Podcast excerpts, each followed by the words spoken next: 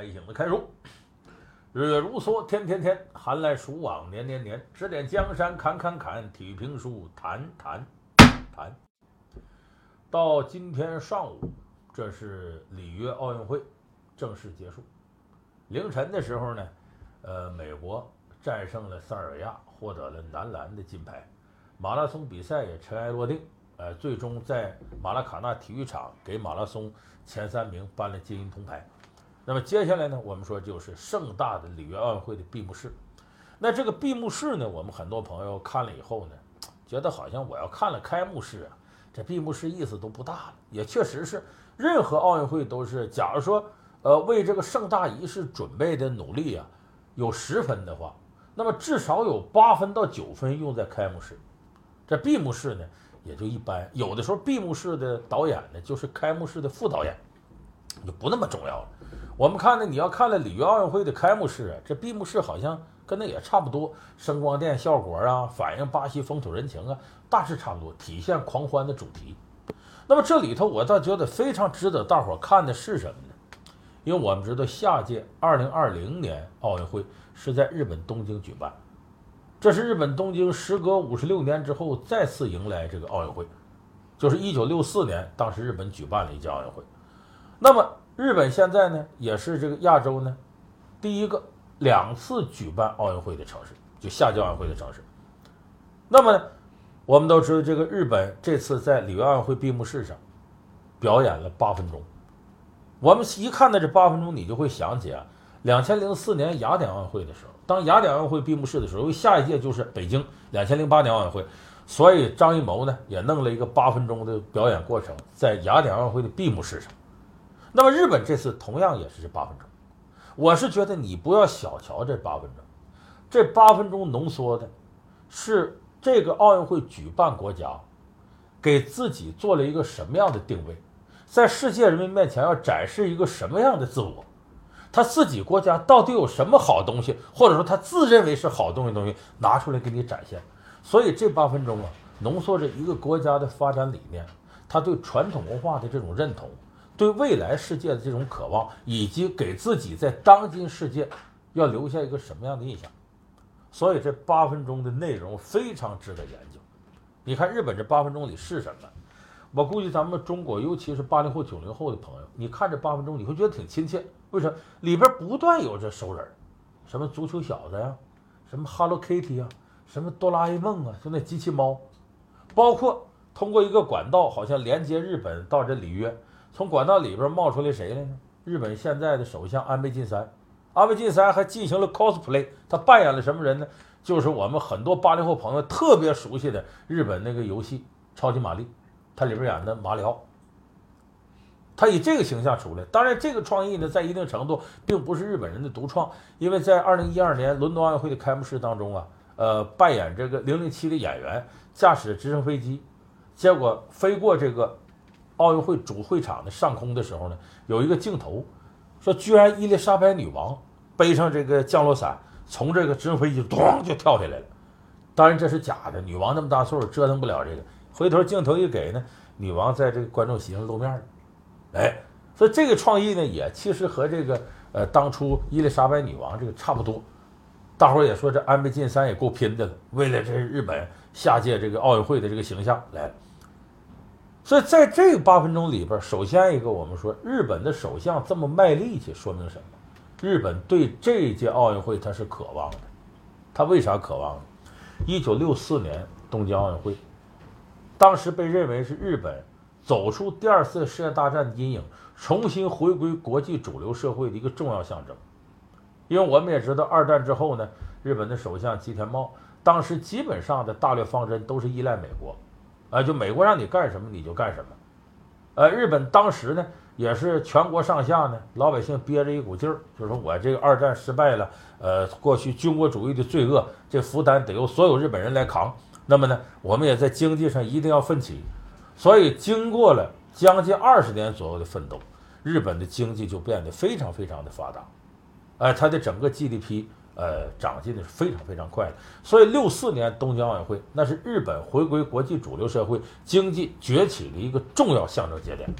那么好，现在时光呢来到了二零一六年，我们也不断通过各种媒体能知道，日本现在的经济啊，从九十年代之后呢，持续的泡沫破裂，日本经济下行的压力非常大。你看，咱们都知道安倍晋三上来以后有安倍经济学，他这经济学里处处能看出日本经济现在捉襟见肘的一个层面，包括在国际的政治领域，尤其在亚洲，日本这个政治形象也不怎么地。为什么呢？到现在，日本这个很多人呢还不肯正视二战时期。日本军国主义犯下的滔天罪行，还在闪烁其词、若即若离地回避一些历史问题，所以从政治层面、经济层面，日本也谋求再回到国际主流社会，甚至成为联合国的常任理事国。但这些努力现在来看没有收到多大成效，就说日本在国际上政治形象还有经济的地位，那是不如以前了。所以在这个时候呢，他也需要这么一届奥运会呢，来振一振自己的声威。就像我们以前经常说的话，振奋一下民族精神。他安倍晋三肯于这么拼，说明日本很拿这个当回事儿，他需要这个东西给自己在国际上树立一个形象。另外一个，我们更值得我们研究的是这八分钟的内容，我觉得这个内容特别值得我们琢磨。你看它里头用了什么投影仪啊，呃，包括这个给体育比赛设置那些，你像什么鹰眼呐、回放啊那些东西，现在日本在这方面的科技绝对是全球领先的。而且我们也毋庸置疑，如果国际上我们选几个在科技上非常领先的发达国家，日本肯定是名列前茅的。你甚至包括就是日本的核泄漏事件，很多人说说日本这个管这个也不行，很多人从这角度啊换过来看问题，说是各国家发展核可得注意，为啥？这个核你控制好的给你造，不控制不好它就是恶魔呀。为什么它难控制？日本人都控制不了它，因为我们大家都公认的日本人的敬业精神。工作的努力态度以及严谨的这种程度，在世界国家绝对是名列前茅。所以，日本的高科技，就是不管我们愿不愿意承认，它都现实的存在。所以，你看，中国和日本由于历史问题和现在的日本一些政客的呃不正常的态度，中国人可能很多人对日本呢是没有好印象的。可不管你有没有好印象，它的科技水平在那摆着。我们很多人喊抵制日货，你抵制来抵制去，你发现日货在我们生活当中是无处不在的。这屋开着空调，空调里头几个关键的部件日本产的。我们几乎用的所有手机里头都有重要的部件来自日本的企业。就生活当中，你一看日本的产品是无处不在的。当然，你说你抵制日货，日本离不开中国，中国同时对日本的外贸各方面也有这种需求。所以中日之间呢，长时处在一种叫正冷静热。就在政治上，双方可能有的时候挺冷淡，但是在经济上呢，往来始终是很多的。就是因为日本本身它是一个高科技国家，它高科技国家，我们事实上是需要日本的高科技产品。日本同时需要庞大的中国市场。你就说每年到日本旅游的，别的不说吧，电饭煲、马桶盖买回来多少？就这方面双方是互相需要的。所以说抵制日货呢，并不是一个特别正常的一种状态。那么日本这八分钟高科技，这是它展示一个层面。要在我们想象当中，除了高科技，日本还得展示什么呢？那我们的思维呢，无非就是。文化传统，那在文化上，我们会发现日本不知不觉期间，在这二十年间，传播到世界各地的文化是非常非常了不得的。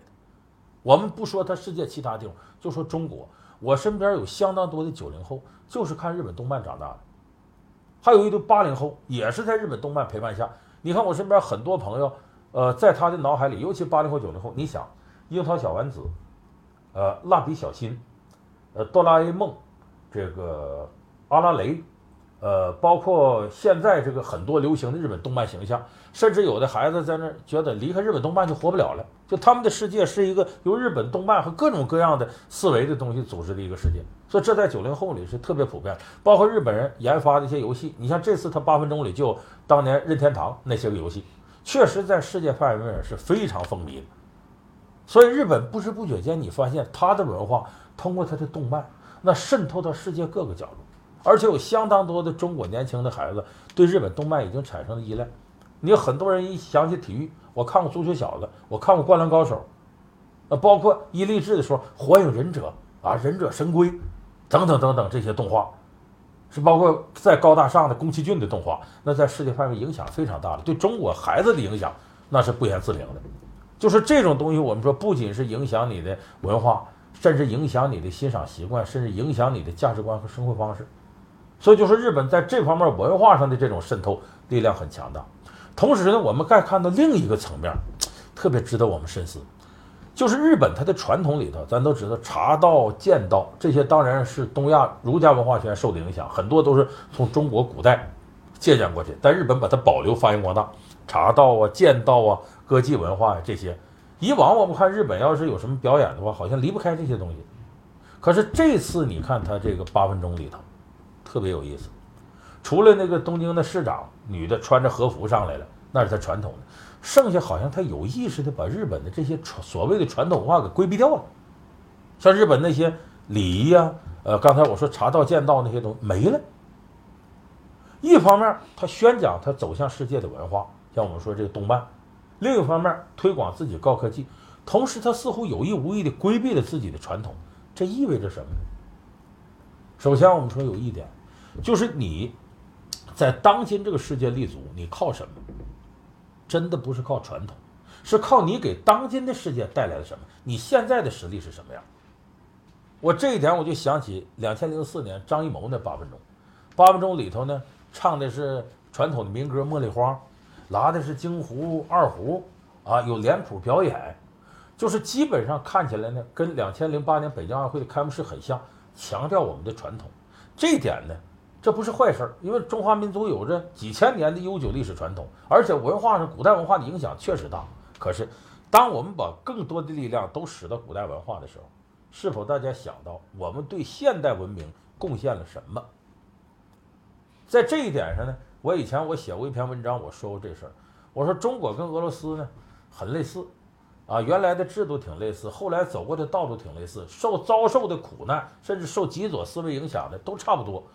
可是与此同时，俄罗斯给世界文明贡献了什么呢？啊，他的科学，他的文学艺术。我们都知道，俄罗斯的文学艺术非常之璀璨，出现了诸多的大家。但与此同时，中国在经历的这些苦难，我们给当今世界在文化艺术领域贡献了什么呢？我说的苛刻一点，乏善可陈。一个莫言得诺贝尔奖，不能代表太多的东西。我们更多的去传播我们的传统东西。往往在另一个层面意味着，我们现在能拿得出手的东西真的不多。除了我们 GDP 排世界第二，我们的孔子学院走到世界各个地方。可是你说中国文化软实力是什么呢？这个概念是相当模糊的。一提文化软实力，就提到五千年悠久历史传统，孔子啊怎么怎么样，中国古代如何？那我们的现代呢？我们的科学文明文化，在世界的影响力有多大呢？我们不得不承认，在当今世界。我们的文化软实力推广到这个世界范围之内，恐怕做的不如日本。他走在了我们前面，这是一个我们很无奈但必须接受的事实。为什么雅典的八分钟要如此多的宣传传统文化？那可能在另一层面意味着你现在的东西没有像古代那么拿出手。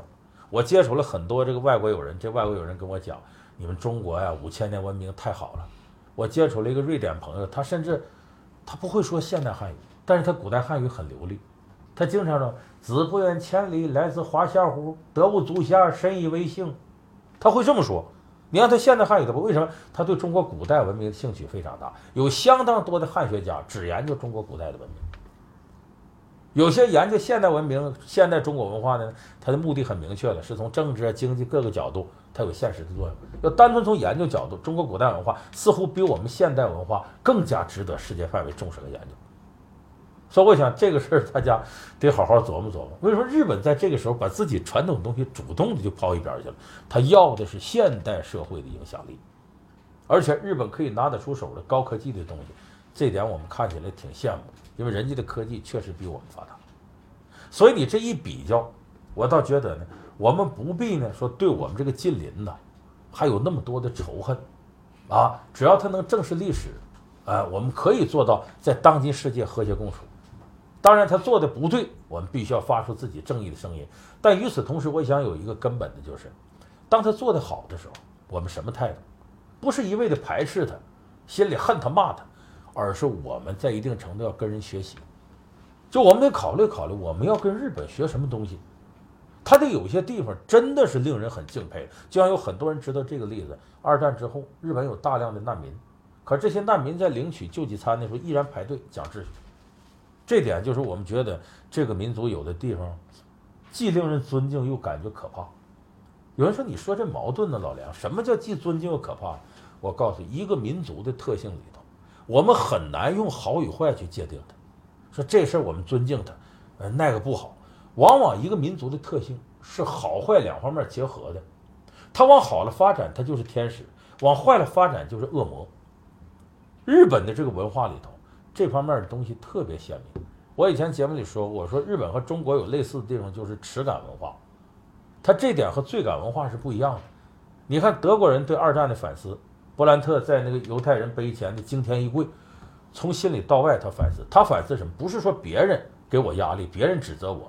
而是我犯了罪，我必须要承认，这是罪感文化。就是我一旦做了错事儿，我过不了自己这关，我内心是忏悔，我有罪。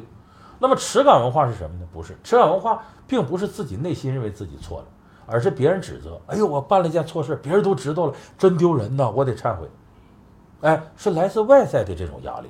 这点日本是典型的耻感文化、耻辱文化，和德国那种基于宗教心理的罪感文化是不一样的。在这点上。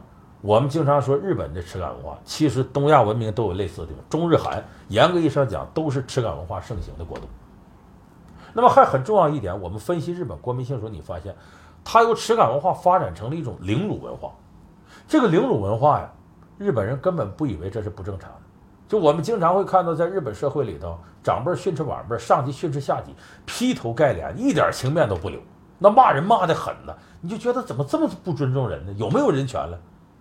你这一点，如果你不熟悉日本当今社会，你可以看看过去的一些抗日的片子里边，你会发现这个日本那个当官的骂这下级，打打打打给我，完了啪一嘴巴，你看这下级什么态度？嗨嗨，就包括汉奸都说谢太君栽培，这种文化就是日本典型的凌辱文化。凌辱文化是什么概念呢？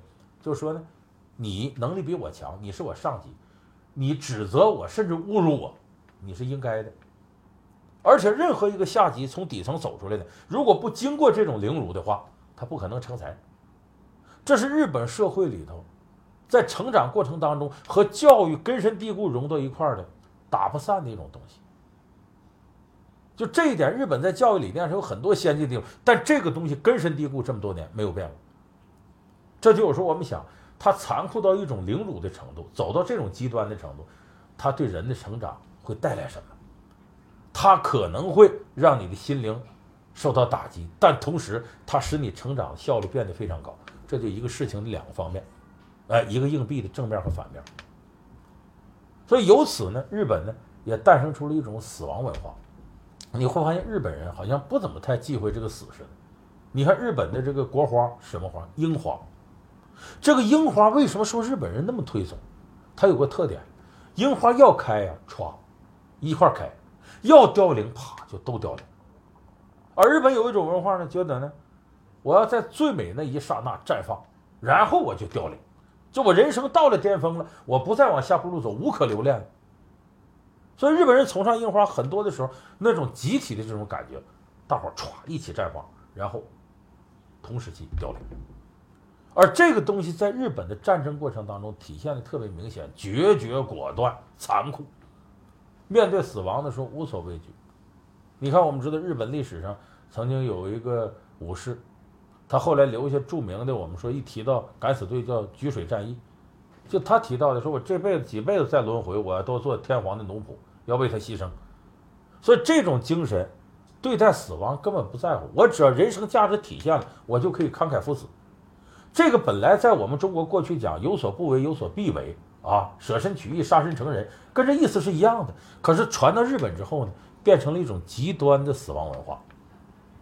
就是我只要达成了我的目的了，我甭管是什么玩意儿，达成这目的，也甭管用什么手段，我就认为人生的价值绽放了，然后我就可以慷慨赴死。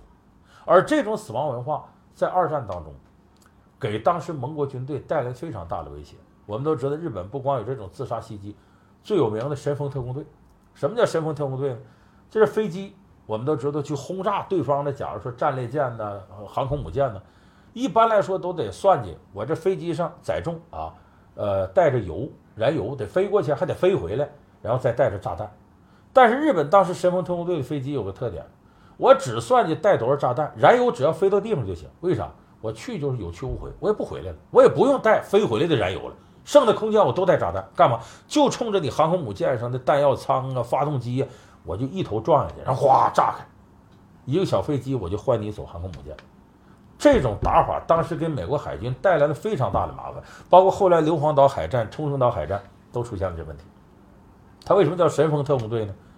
这是大元朝的时候忽必烈准备跨海东征打日本，那时候要灭日本很容易，日本人也害怕。结果忽必烈两次东征日本，全没实成功。为什么？赶上刮台风，造的这个称忽必烈的整个海船全军覆没。日本人感谢这是神风啊，所以到后来就管这自杀袭击叫神风特工队。所以这种极端的死亡文化，你就觉得这个日本啊，有时候这个民族很可怕。你看，我再举个例子，咱们经常在过去片里看到那日本武士啊，剖腹自杀，说好像畏罪自杀，怎么怎么着。有人奇怪说：“这日本武士这么愿意剖腹？”这个日本武士啊，是日本的贵族阶层，不是我们大家想象那样就当兵的小吏吧，不是。他是贵族阶层才能够当武士，武士是要服务贵族和天皇的，而且有人让你伺候，这对于武士来说是个无上荣光，在贵族阶层都是荣光。而那些会武的没人可服侍的，叫日本浪人。所以武士和浪人是这么分的。日本武士为了他贵族的荣光，经常出现剖腹自杀。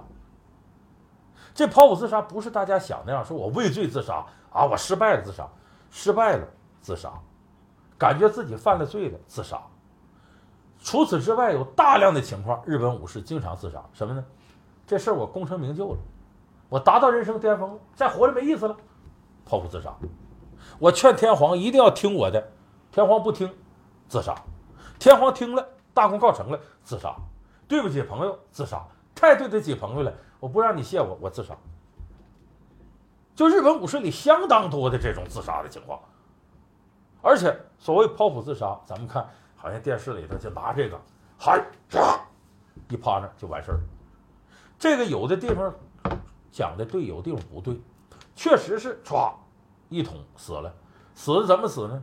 往前倒那，呈跪着低头的姿态。这是自杀的很完满，要是夸仰不叉躺着了，刀插到这儿，坏了，这不好看，这个就自杀不完满。说的不对在哪儿呢？自杀不是一个人的事儿，也不是一把刀的事儿。要想完成剖腹自杀，必须是两个人两把刀。怎么叫两个人两把刀？我跟你说，旁边还得有人帮你忙。这个自杀呢是一把短刀，短刀术语叫肋拆，肋是这个呃咱们的肋条的肋。差呢是出差的差，肋差，然后旁边站的人拿把长刀，干啥呢？一看你死不了，给你补一刀，让你不受痛苦。那这个人叫什么呢？叫介错人，介绍的介，错误的错，人就是纠正你错误、介入你这个事件的这么一个人。可能有人听这名新鲜，你看过《让子弹飞》吗？《让子弹飞》里边姜文演的张麻子跟那个周润发演那个黄四郎，最后俩人调侃，嗯。哪天你要想自杀，我就是你的借错人，因为这里介绍张麻子当年跟人蔡锷，可能蔡锷从日本留学，大概就学会这么个词儿。张麻子也知道，哎，借错人就是帮你忙自杀的人。所以剖腹自杀呢，两个人两把刀，不是一个人一把刀能完成的。那么这种自杀呢，刚才我说了，你说老梁你说那么乱呢，这怎么这个成功了还自杀啊？失败了也自杀，畏罪也自杀，高兴也自杀，难受也自杀。这日本这自杀文化哪来的？其实这个东西我们中华民族传统里头也有，就所谓的自杀文化。他自杀总共有那么几种类型：利己型的自杀、利他型的自杀和宿命式的自杀。什么叫利己型的自杀呢？就说呀，我这个自杀呢是完全为了我自个儿。你像这个，呃，咱们说这个三国时候啊，川蜀的刘璋。是跟刘备呢认了宗亲啊，这是我本族大哥。结果刘备呢就要进川帮助刘璋抵抗汉中的张鲁。这个他下头明白人就看明白了，说这刘备狼子野心呐，来了可能要屠我川蜀之地，主公万万不可开门即到啊！你把这个刘备整进来，这不好。结果刘璋就不信，我哥哥不能害我。刘皇叔仁义播于天下，怎么能害兄弟呢？他下边大臣受不了了，主公万万不可，怎么办？他大臣里有个叫王磊的人，这磊就是这个呃受累的累啊，就是伤痕累累的累。这王磊把自个儿呢挂到城门上，头冲下，拿把剑，直接就跟刘璋说：“主公，你要从这门走出迎接刘备，我歘一剑把上头绳子割断，我掉下来十多米，我摔死。”结果刘璋不听他的，歘一剑割下来，自己摔个脑浆崩裂，这叫利己型自杀。意思你不听我的，你不按我这来，我这是为了我的主意能够实现。你包括这个刘邦、项羽时候，项羽手底下那大谋士范增老头，经常是你项羽不听我的，我就死去。结果后来项羽真不听他，你死去吧。他回去真一窝囊，后背长个疮死了。这叫利己型自杀。还有一种是利他型自杀。什么是利他型自杀呢？咱们看那个呃，凯陈凯歌导那《赵氏孤儿》里头。那里边不有黄晓明演那个吗？韩厥将军吗？韩厥将军就知道了，这个程婴抚养的，那不是他自个儿子，哎，那是赵氏孤儿。这个事儿韩厥知道了，为了让程婴踏踏实实的，就说世上知道这个事儿的人少一个就算挺好。韩厥自个儿自杀，意思我知道这事儿，我自个儿灭口，我安你的心，这叫利他型自杀。当然，这个可以算得上高风亮节，还包括。这个信陵君切腹救赵，谁给出的主意呢？那看城门老头侯莹，侯莹告诉他：“你呀，呃，通过这个呃君主的老婆啊，那宠妃，通过她进到里头，你把那虎符偷出来，然后我让我的朋友朱亥跟着你到大营。老将军进比虎符对上了都不肯把军权交给你，我就让朱亥搁大锤击杀他，给你出这主意。然后等信陵君。”带着大部队走的时候，侯英说：“我不去了，我就站城门这，按日子算，再过多少天是公子的好消息，你就切腹救赵成功，能够把赵国给解围了。我在这干嘛呢？只要你那头信儿到了，我这边就自杀。为啥？不留活口，我也不给你添任何麻烦，我也不会泄露你的秘密。所以那边他一算日子，这头侯赢悬梁自尽，这叫利他型自杀，这是高风亮节。还有一种呢，叫宿命式自杀。”就也不是这两种情况，而是感觉自己就该到寿了。也典型的，咱们很多朋友看过《封神演义》，《封神演义》里有一章叫“绝龙岭文仲归天”，说的是保纣王的文太师。啊，这文太师骑个麒麟，说当年他师傅告诉他说：“你这辈子呀，怕一个字儿，怕哪字？怕这绝字儿。你见到这绝字儿，你命就该绝了。”结果文太师呢，跟姜子牙打一仗，打败了，败退的时候路过一个地方。一看这山上有三个斗大字“绝龙岭”，文仲长叹一声：“完了，完了，完了，完了！完了见着这‘绝’字了，我又败仗。这是我文仲该死的时候，我自杀吧。绝龙岭，文仲归天。但这有点宿命吗？就像庞统、庞士元人称凤雏，保着刘备呢进四川，结果前头看着落凤坡仨字，庞统看不好，我要命该绝在此地，要撤来不及了，乱箭如雨把他射死了。哎，所以这叫宿命式的自杀。”那么咱们看日本，后来这些武士啊、战犯呢，自杀的跑不出我刚才说这几样：利己型自杀、利他型自杀、宿命式自杀。而且日本后来二战这些战犯很多自杀都是宿命式自杀，为什么？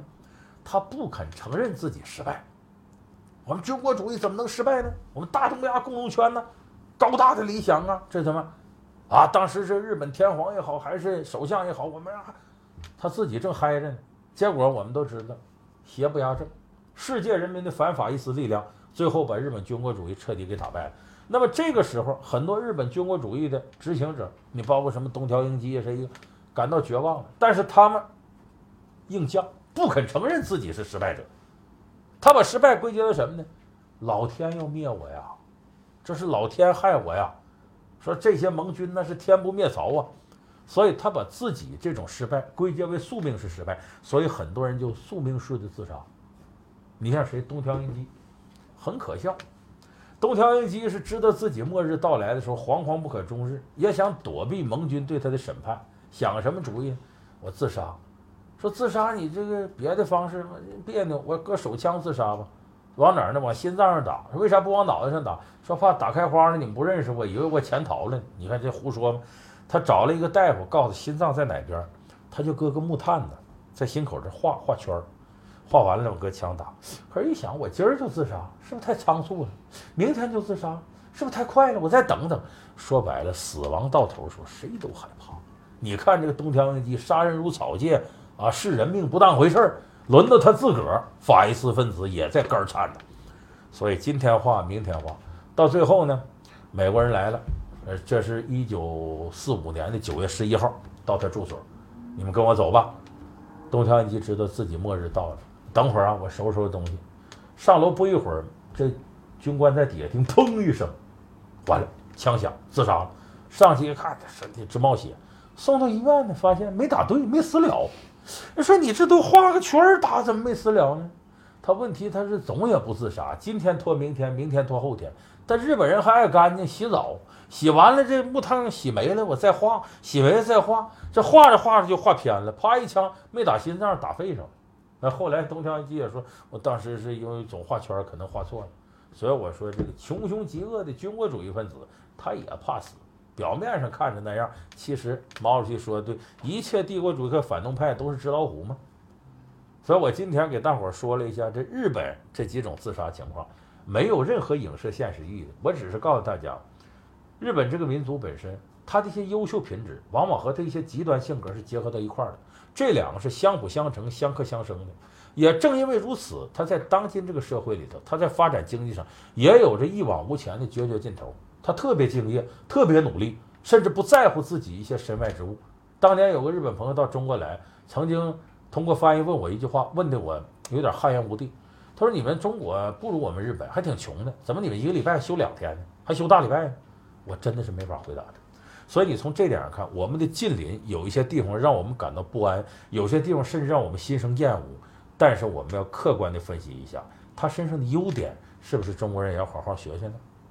所以，我今天这，呃，这次老梁说奥运的最后一期体评书，希望能对处在极端狭隘民族主义情绪当中的一些朋友能够有所警醒。咱们好好考虑，睁眼看世界，学人的长处，对我们自己来说，永远是有百利而无一害的一种做法。好，感谢您收看今天半个小时的体育评书。那么接下来呢，我想跟大伙儿说一下，这个体育评书呢，说了十八天了。明天呢，是我们老梁说奥运这个系列直播的最后一天，但是明天呢，我就不打算再说这个半小时的体育评书，因为奥运会的赛事已经一切都归于平静，曲终人散了。明天呢，我们会呃围绕奥运会和其他的方面两个小时跟大家互动，同时也会把我们接下来大唐雷音寺啊要进行的直播的大致内容和方式给大家做一下预告，也希望征求一下大家的意见。比方说，接下来大唐雷音寺呢，每周有五天。我呢，至少要来一天两天。来了之后跟大家互动什么？大家希望听到我说什么？是时政啊、文化呀、电影啊、教育啊，甚至就是评书。哎，您可以提提意见，咱明天要把这些问题都解决。那么十八天的半个小时的体育评书，也在我们大唐雷音寺微信公众号上。每天我们的小编呢，都在不辞辛苦的凌晨的时分就给大家推送。相信很多朋友呢，看这十八天呢，也会觉得有一点恋恋不舍。反正这体育评书呢，是我的一块老牌子，呃，每隔两年，现在是奥运会和世界杯，我都会说。二零一八年俄罗斯世界杯，如果没有什么意外，我们一定会再见。所以还是我在两年前一四年世界杯结尾的时候，当时给大家说了苏东坡的一首诗，我觉得这个诗就能代表我们体育评书和老梁说奥运全体节目组的一种心态：人生到处知何似。应似飞鸿踏雪泥，泥上偶然留指爪，鸿飞哪复计东西？老僧已死成新塔，坏壁无由见旧题。往日崎岖今既否？路长人困见绿丝。谢谢大家。下面呢，我就请出我的美女搭档紫檀闪亮登场。哦，今天穿这个，哇！和往天不一样了，跟往天有什么不一样啊？梁老师好，我感觉到了日本的餐厅了，见着服务生。哈基曼马西的到走有了西口，我干西马斯。你说的是什么？不懂了吧？一般跟梁老师说外语就能难倒他。呃，你刚刚今天聊了自杀，聊了日本，说了知耻而后勇啊！我真是，我看了昨天王宁姐跟你的搭档，我就很想自杀，太默契了。我就是你的借错人，太默契了。我觉得是这样的啊，因为我们的体育评书到今天啊。明天还有最后一天，马上就临近尾声了。昨天我看了您跟王宁姐的搭档，我认为就小的时候，他就我还在读书的时候，就看你们的体育评书，看你们的广播，听你们的广播，看你们的就是一切搭档的这些默契的程度。我认为啊，我看了昨天的节目才知道知耻而后勇是要怎样。他这个因为当时那个条件挺有意思，我昨天在直播里也说了，广播呀。就是你看不见我们两个人，嗯你只能听见声音，所以我们要把所有声间空隙都填满。嗯，这个就是为什么后来有些人说我不爱听宋永雄老师解说，那嘚啵嘚啵嘚啵嘚啵，所有时候都他说话。嗯其实您不理解，我小时候听广播那时代，你比方说我们说解说排球，说我们看丁霞二传到四号位，朱婷跳起扣球扣杀对方九号拦网嗯打手出界。如果我们在电视里能看到的话，你就会觉得这个解说太虚分。为啥我都看到朱婷在那扣对方拦网打手出界，你还说什么？那是电视，但是广播呢，你看不着。对我必须得告诉大家，球到哪儿了，人到哪儿了，怎么回事，赛况是什么。所以说，宋雄老师那种就是铺满了式的解说，在我们那个时代就是最解渴的解说。嗯，所以大家不要拿现代的状况去算过去的账。所以呢，现在看梁老师的体育评书，就是一种最解渴的吐槽也好啊，点评也好啊，这一切的一切，你在别的地方是看不到的。要想怎么看到呢？感谢我们的独家视频直播平台腾讯视频 APP，以及我们的音频直播平台。蜻蜓 FM，蜻蜓 FM，蜻蜓 FM，你也帮我说一句。蜻蜓 FM APP，蜻蜓 FM APP。当然呢，还希望大家可以关注我们的微信公众号“大唐雷音寺”，公众 ID“ 大唐雷音”的公众 ID 号，还有我们新浪微博艾特大唐雷音寺，可以在上面提问啊。但明天是最后一天了，今天倒数第二天，还可以关注梁老师的新浪微今博天就是二，二，还可以关注梁宏达老师的新浪微博。恭喜你粉丝到目前为止十三万啊！现在我发现一个问题啊，嗯，我只要在微博上不留个片言之语，大伙儿就都跑你这儿来了。对呀 对呀，也希望大家可以关注我这也是导流。这也是导流。关注我子主持人紫檀的新浪微博，我要感谢梁老师，我做了这么多年的节目，新浪微博以前的评论都是寥寥无几的，几个位数的。自从在了您的节目出现了以后啊。开始是对我的一些啊吐槽，到后来我看到大家对我的一些鼓励，我也特别的感激。我觉得就是人海茫茫，知音难觅，在这里每天会有十万人是我们的知音，我觉得很幸福那。这个紫檀那天跟我推心置腹说句话，我觉得很，就是挑他毛病的。您说他不好的，那是您全程看了我们直播，所以事实上呢，您是关注紫檀的人，了解我们。所以我觉得大家相互理解，最重要的是要把梁老师请到的每一位重量级的大咖，我们要有最起码的尊重。我觉得大部分的网友是很尊重我们的节目的。这这个事儿对我来说不是个事儿，你不值得我们尊重反正我也反正我也不看弹幕，呃，您您就别说说王鼎，您就说我不好的，我都看不见。我给你念出来所以这个我们梁老师有一句术语在视频里 叫选择性失明。梁老师，我觉得这一点特别的好，他特别的宽容啊。我觉得喜欢梁老师的粉丝也都是有学识的、有素养的，更是尊重我们相互尊重的，特别的开心。今天最后一天，我们的提问弹幕，我当然会在里面尽情的给大家发问。我觉得第二天，我倒数第二第二天，明天最后一天，明天我体育评那半小时半小，时体育评书不说了，嗯但空出这半小时干嘛？两个小时全互动。全部互那动。往天可能你总责怪子檀，你为什么不念我问题？时间真的很紧张。对对明天俩小时敞开聊了，嗯那您欢迎您发送弹幕这个问题，你放心，只要是我看得见、赶得上，呃，主题集中一点，我们都会给大家回答。所以说你有问题吗？嗯只是我的耳环一个问号，我有梁老师给你一个惊叹号。惊叹号！对，回答保证你满意。啊当然，也希望我们所有的朋友可以订阅我们大唐雷音寺的这个图标啊，每一次梁老师的精彩视频都会第一第一时间给您推送。刚刚你想说什么？我想说这个问号和叹号很有意思。问号就是啊，什么回事？你想干什么，梁老师？照例给您打赏，这个可不能忘。噔噔噔噔噔，这是什么？我看你看看今天我多应景，正好钱包里有五千这是日元五。，我刚刚想显摆一下，五千日元 合人民币五千好几百呢五千除以多少？七七十，嗯除以七十，几百块钱。啊，这这这还不满足那啊！钱你那个五百欧元，那四千多块钱。所以说回家我妈就说你这败家玩意儿还倒贴呢，这个您收着啊。苍蝇也是肉，苍蝇也是肉，但是也要感谢所有在这一段时间里给我们打赏的朋友，也欢迎在这剩下的两天啊继续给我们打赏。不着急，来日方长，接下来直播呢。对呀您对呀把那钱呢掰个分成几半儿。我看有一个哥们儿那个在呃公众号里边留言特有意思，说老杨啊，呃我这也没多少钱，我拿出一块钱来，我分成一百次给你。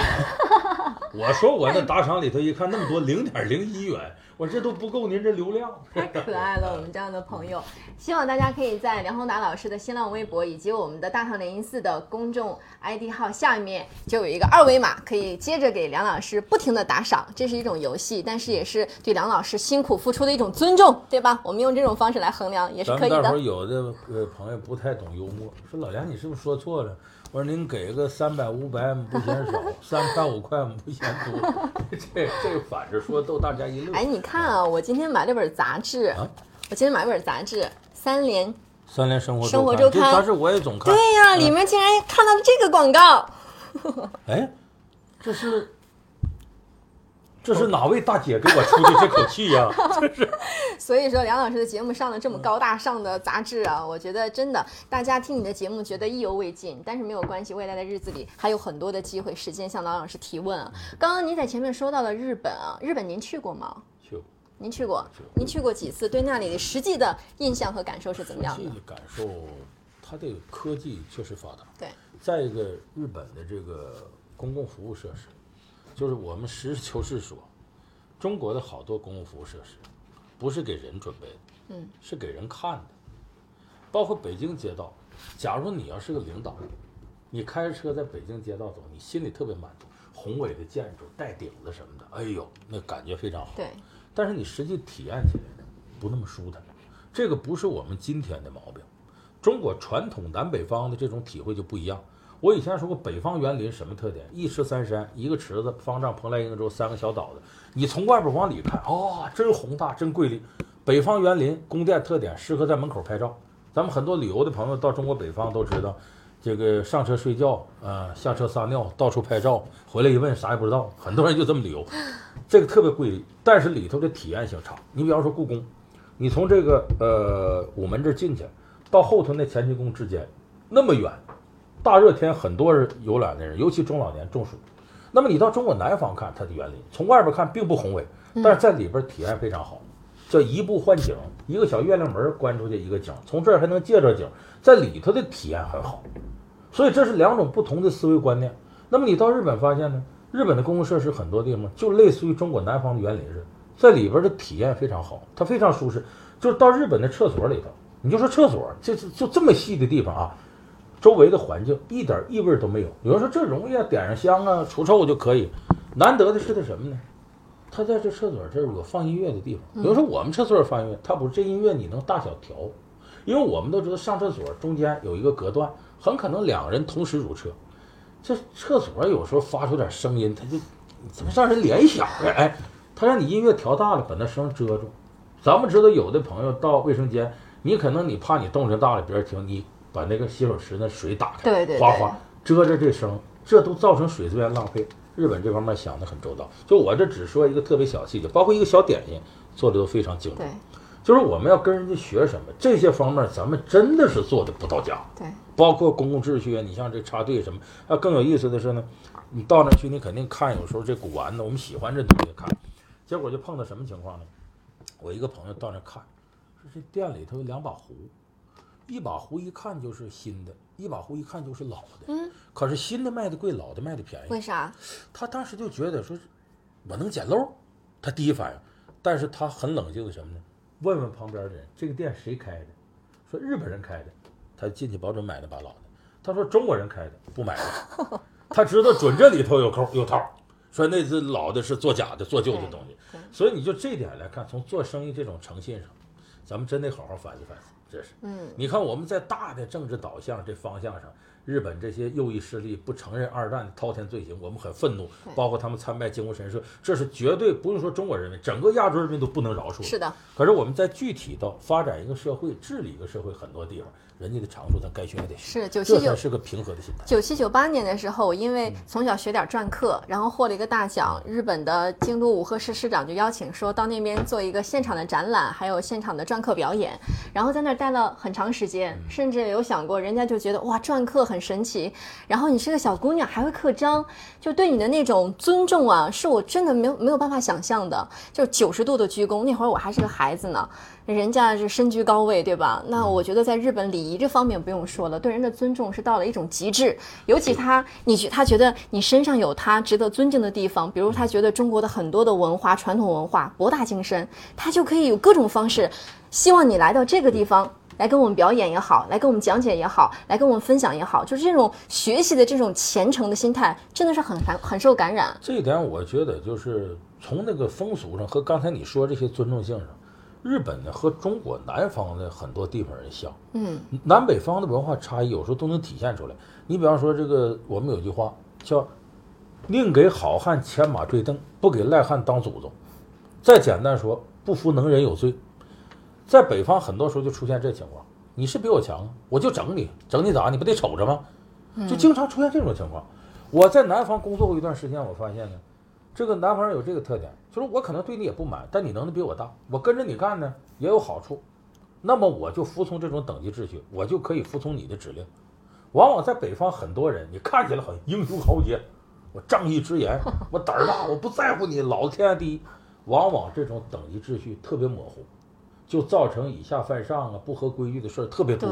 结果你会发现，中国北方的经济发展普遍不如南方，因为经济发展它是要靠一种有序世界来创造。如果是无序世界对有序世界冲击太大，你的规矩从哪儿来呢？对，你到日本，你明显感觉特别有秩序，就是上下尊卑、等级分明。这个在日本，如果一个职员的话，他跳槽很多次，大家不会说这个企业是不是有问题，一定会觉得这个人的忠诚度有问题。很多地方就不会。特别的录用他，特别的重视他，所以他们就是是终身制的一种工作态度、工作方式。我甚至小的时候去的时候，我有一种爱国主义情节啊。我说实话，我对日本人特别看不上。当我在那里很认真的生活了一段时间了以后，这是一个认真起来简直就不是人的国家。对，就我刚才我在评书里说的那个道理，就是他的民族的优点和缺点，你以为说让日本人把缺点给我弄没了？不可能的，优缺包括我们每个人，就包括现在收看我们节目的每一位朋友。嗯，你想想你身上的优点、缺点都是什么？如果让你把缺点摘掉了，你优点跟着就没。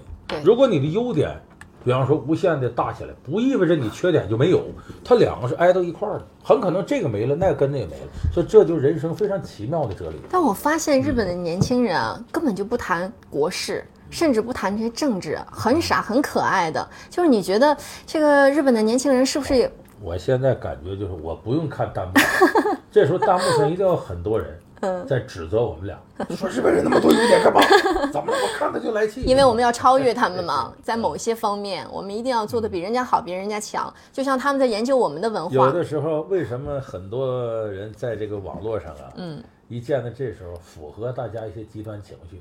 那把日本人给骂的怎么怎么地，你不要以为他真心里就这么想，他是为了迎合你一种民族情绪。对，说白了，他揣着明白装糊涂呢。而且中国现在确实有一些人，总试图用这种鬼手撩拨你狭隘的民族情绪，他获利。嗯，我以前就说过，我说古玩店门口，苏州那店立个牌子叫“日本人不得入内”，你以为他真爱国吗？他无非通过这个刺激你进里边买东西。所以有的时候这个 好吧，来，呃，接接下来呢，我们还是照例，哎，但是这个话题是我们的网友在我们的大唐雷音寺的新浪微博和微信下留下的，也是跟日本有关。我们在聊最后一个有关于日本的问题啊，我想大家应该会有点感兴趣。一方面，日本是重视礼仪传统的国家；另一方面，为什么日本的爱情动作片也很发达？这不矛盾吗？哦，这个咱可以正面回答，因为这个事儿呢。呃，我即使不回答，也可能里头有好多这个视频呢，大量的存在于你的硬盘和你的记忆里。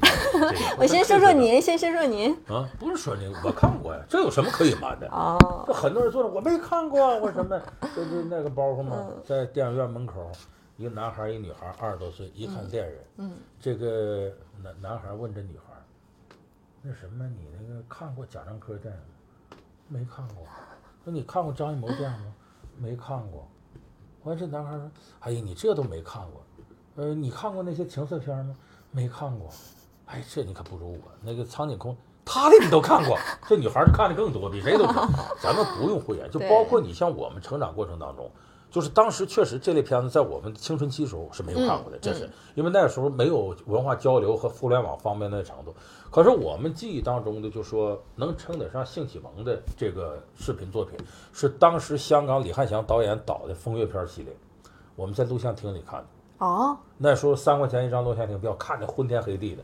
其实那个东西就是说白了接近三级片儿，但又不完全三级片儿。当时统称管叫风月片儿，这个是青春的一种记忆，而且这个东西我们客观承认，它是人呐在成长发育过程当中很难拒绝的一种诱惑。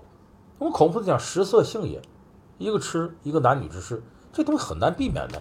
就是我想你要完全避免的这个，你也不是什么正常的人了。这个，我这个回到刚才那个朋友的话题，就说说日本，你看高科技各方面发达，怎么这方面这么发达？这恰恰是日本这个国家呀，把一种东西研究到极致的一种方式。就我把你研究到极致，它可能会产生的商业效益就为我所垄断。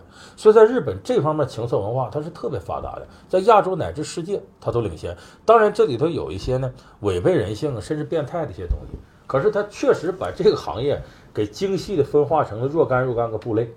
那么好，在这时候它就能够迎合人的欲望去赚到一些钱。嗯，所以我想这是它产业精细化的一种体现。对，一说这个，很多人说日本人不要脸。那好，那我们到欧美各国家看，我认为这是一个国家呀，它根据社会治理和社会状况所采用的一些可以调整的政策。嗯你像荷兰，很多人去过阿姆斯特丹那个情色一条街，你到美国到德国，它只不过是把麦春这样的地方呢，很规矩的搁到一个固定地方。嗯，所以在这些国家，它作为这个行业合法化。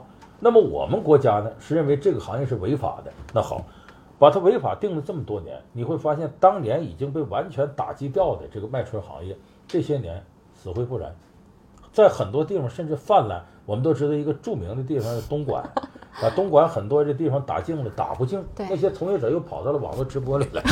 天哪！哎，所以我讲这个事儿就是人性，有时候你很难去规避它。嗯，那好，你要正视它的话，我们就该想一想这个行业它是不是合理的。当然，我这绝不对不是鼓吹说把它去合法化，而是我们要思考怎么样因势利导的疏导人的欲望。日本可能在这层面往前走，把它做到一种极致了。对但是这不一定就符合人性。如果你都那么声色犬马，那可能人就说乱了性了，或者影响其他的。但我们怎么找这个度，这个事儿值得探讨。哎，你知道吗？我九七九八年在那儿十几岁的时候，在新干线上看到每一个人呐，每一个人都会手里拿一个这么厚的漫画书，这么大，这这么呃，这应该是有这这这这 A 四纸这么大我们管这这么厚的书这个叫大度十六开。啊，十六开。哎，是是，应该是七八七乘幺零九二的那个。不管男女老嗯少大小的，全都在看。我就想好奇他们在看什么呢？然后我就去书报亭买了三本这么厚的。我打开一看，我整个人惊呆了，你知道吗？就很极致的，就是生理的器官的各种漫画呀。我当时我十几岁，你知道当时一，我当时这就是我想要。天哪！我说嗯怎 什么就是我想要？我是觉得，哎，为什么孩子在这边看这样的东西，看这样的杂志，嗯就不应该受限制呢？就是他大街小巷都在卖这样的东西，难道对青少年的这些我们说的话，见怪不怪。哎，这还哎，真是。就我以前说那个，就是很多孩子把麦当劳、肯德基当成最好的，嗯，家长说垃圾食品不要吃，嗯，可是你呢，把这东西给控制起来了。你考试打一百分，我才让你吃，嗯哎，你什么什么做到才让吃，结果孩子以为麦当劳、肯德基是最好吃的。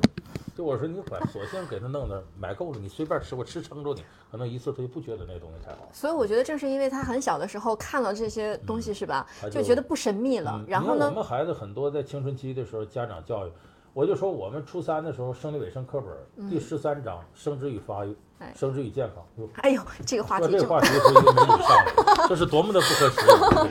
但是我们的美女头戴紧箍咒，是吧？意思告诉你要控制心中的念想和欲望。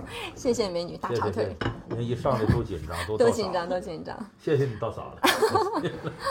呃，美女，哎，我觉得她身高能有一米七八，你身高多高？七八，七八，你看腿腿长两米。不可能的，淤出去了。呃，接着说啊，所以我就觉得，哪儿了？那么有意思的话题。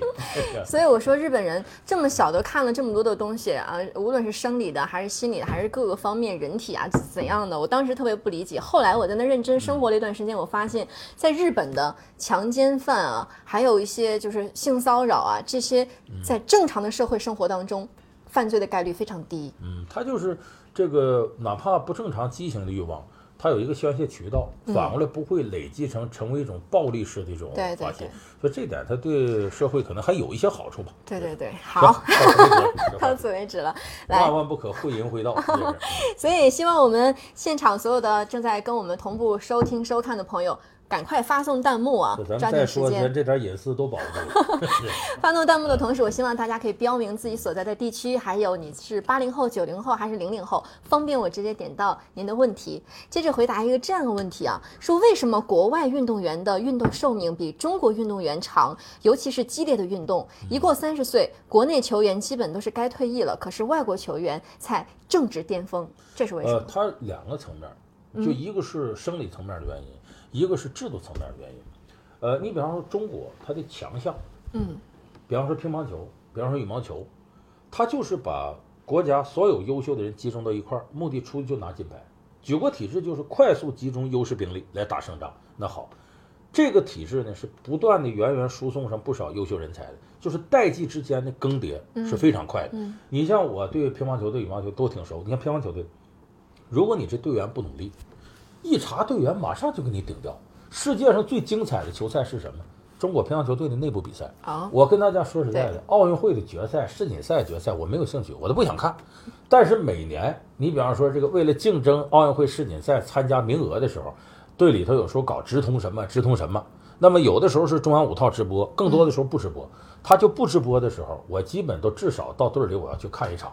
去的时候呢，那个国家队一般在三楼男队、五楼女队，那个现场是隔成多少个地方？那个场地，这个大家有的朋友有这知识，长十四米，嗯，这是宽七米、高六米这么个场地。然后，比方说马龙对樊振东，比方说这个张继科对许昕，这个比赛精彩的无以复加。就你坐那看，看着你目眩神哎，他们内部比赛为什么那么认真内打的？不是内部比赛比国际比赛认真多了。一场你打不上，你要输了的话，哦可能这名额就不是你的了。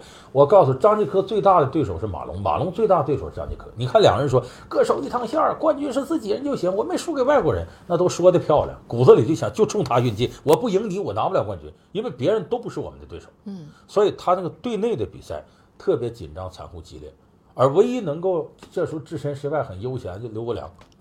刘良是总教教练吗你要不然的话，你比方说这两人，张继科教练、马龙教练，他俩的分管教练都嗯掌心都出汗，都巴不得自己队员上去。每次我去看的时候呢，只要这个国良有功夫，搬个小板凳坐我旁边，告诉下边队员给梁老师拿茶水，跟我聊啊。他你看他说那角度比较刁毒，而且他是能置身事外，看得很清楚。马龙现在啥样？你看张继科，梁老师，你看他现在这手转的，现在张继科像藏獒了，刚才就是大笨狗。哎，他说的这不很有意思？就是这种竞争太过残酷和激烈，它就造成逆水行舟，不进则退。你稍微松一点，你马上被淘汰了。所以乒乓球队男子，你看，除了当年青黄不接那时候，让瓦尔德内尔欺负那些年，咱们的王涛、马文革，哎，保持的状态那么长，因为真没有别的人，别人顶不上来。等到孔令辉、刘国梁这波上来的时候，你看一边有个王励勤、马林、王浩、严森，然后再往下就张继科，再不就六小龙时代，然后就现在的马龙这一波人，他的更替太快。对，而国外呢，说白了，欧洲乒乓球运动员，当初许二发指导有句话说得好，在欧洲能打出来的都是天才，而且许二发就说，这运动员在我们手里早就世界冠军了。你像萨姆索诺夫，像这个波尔，原来老瓦是赶上中国队那么青黄不接，他打出来了。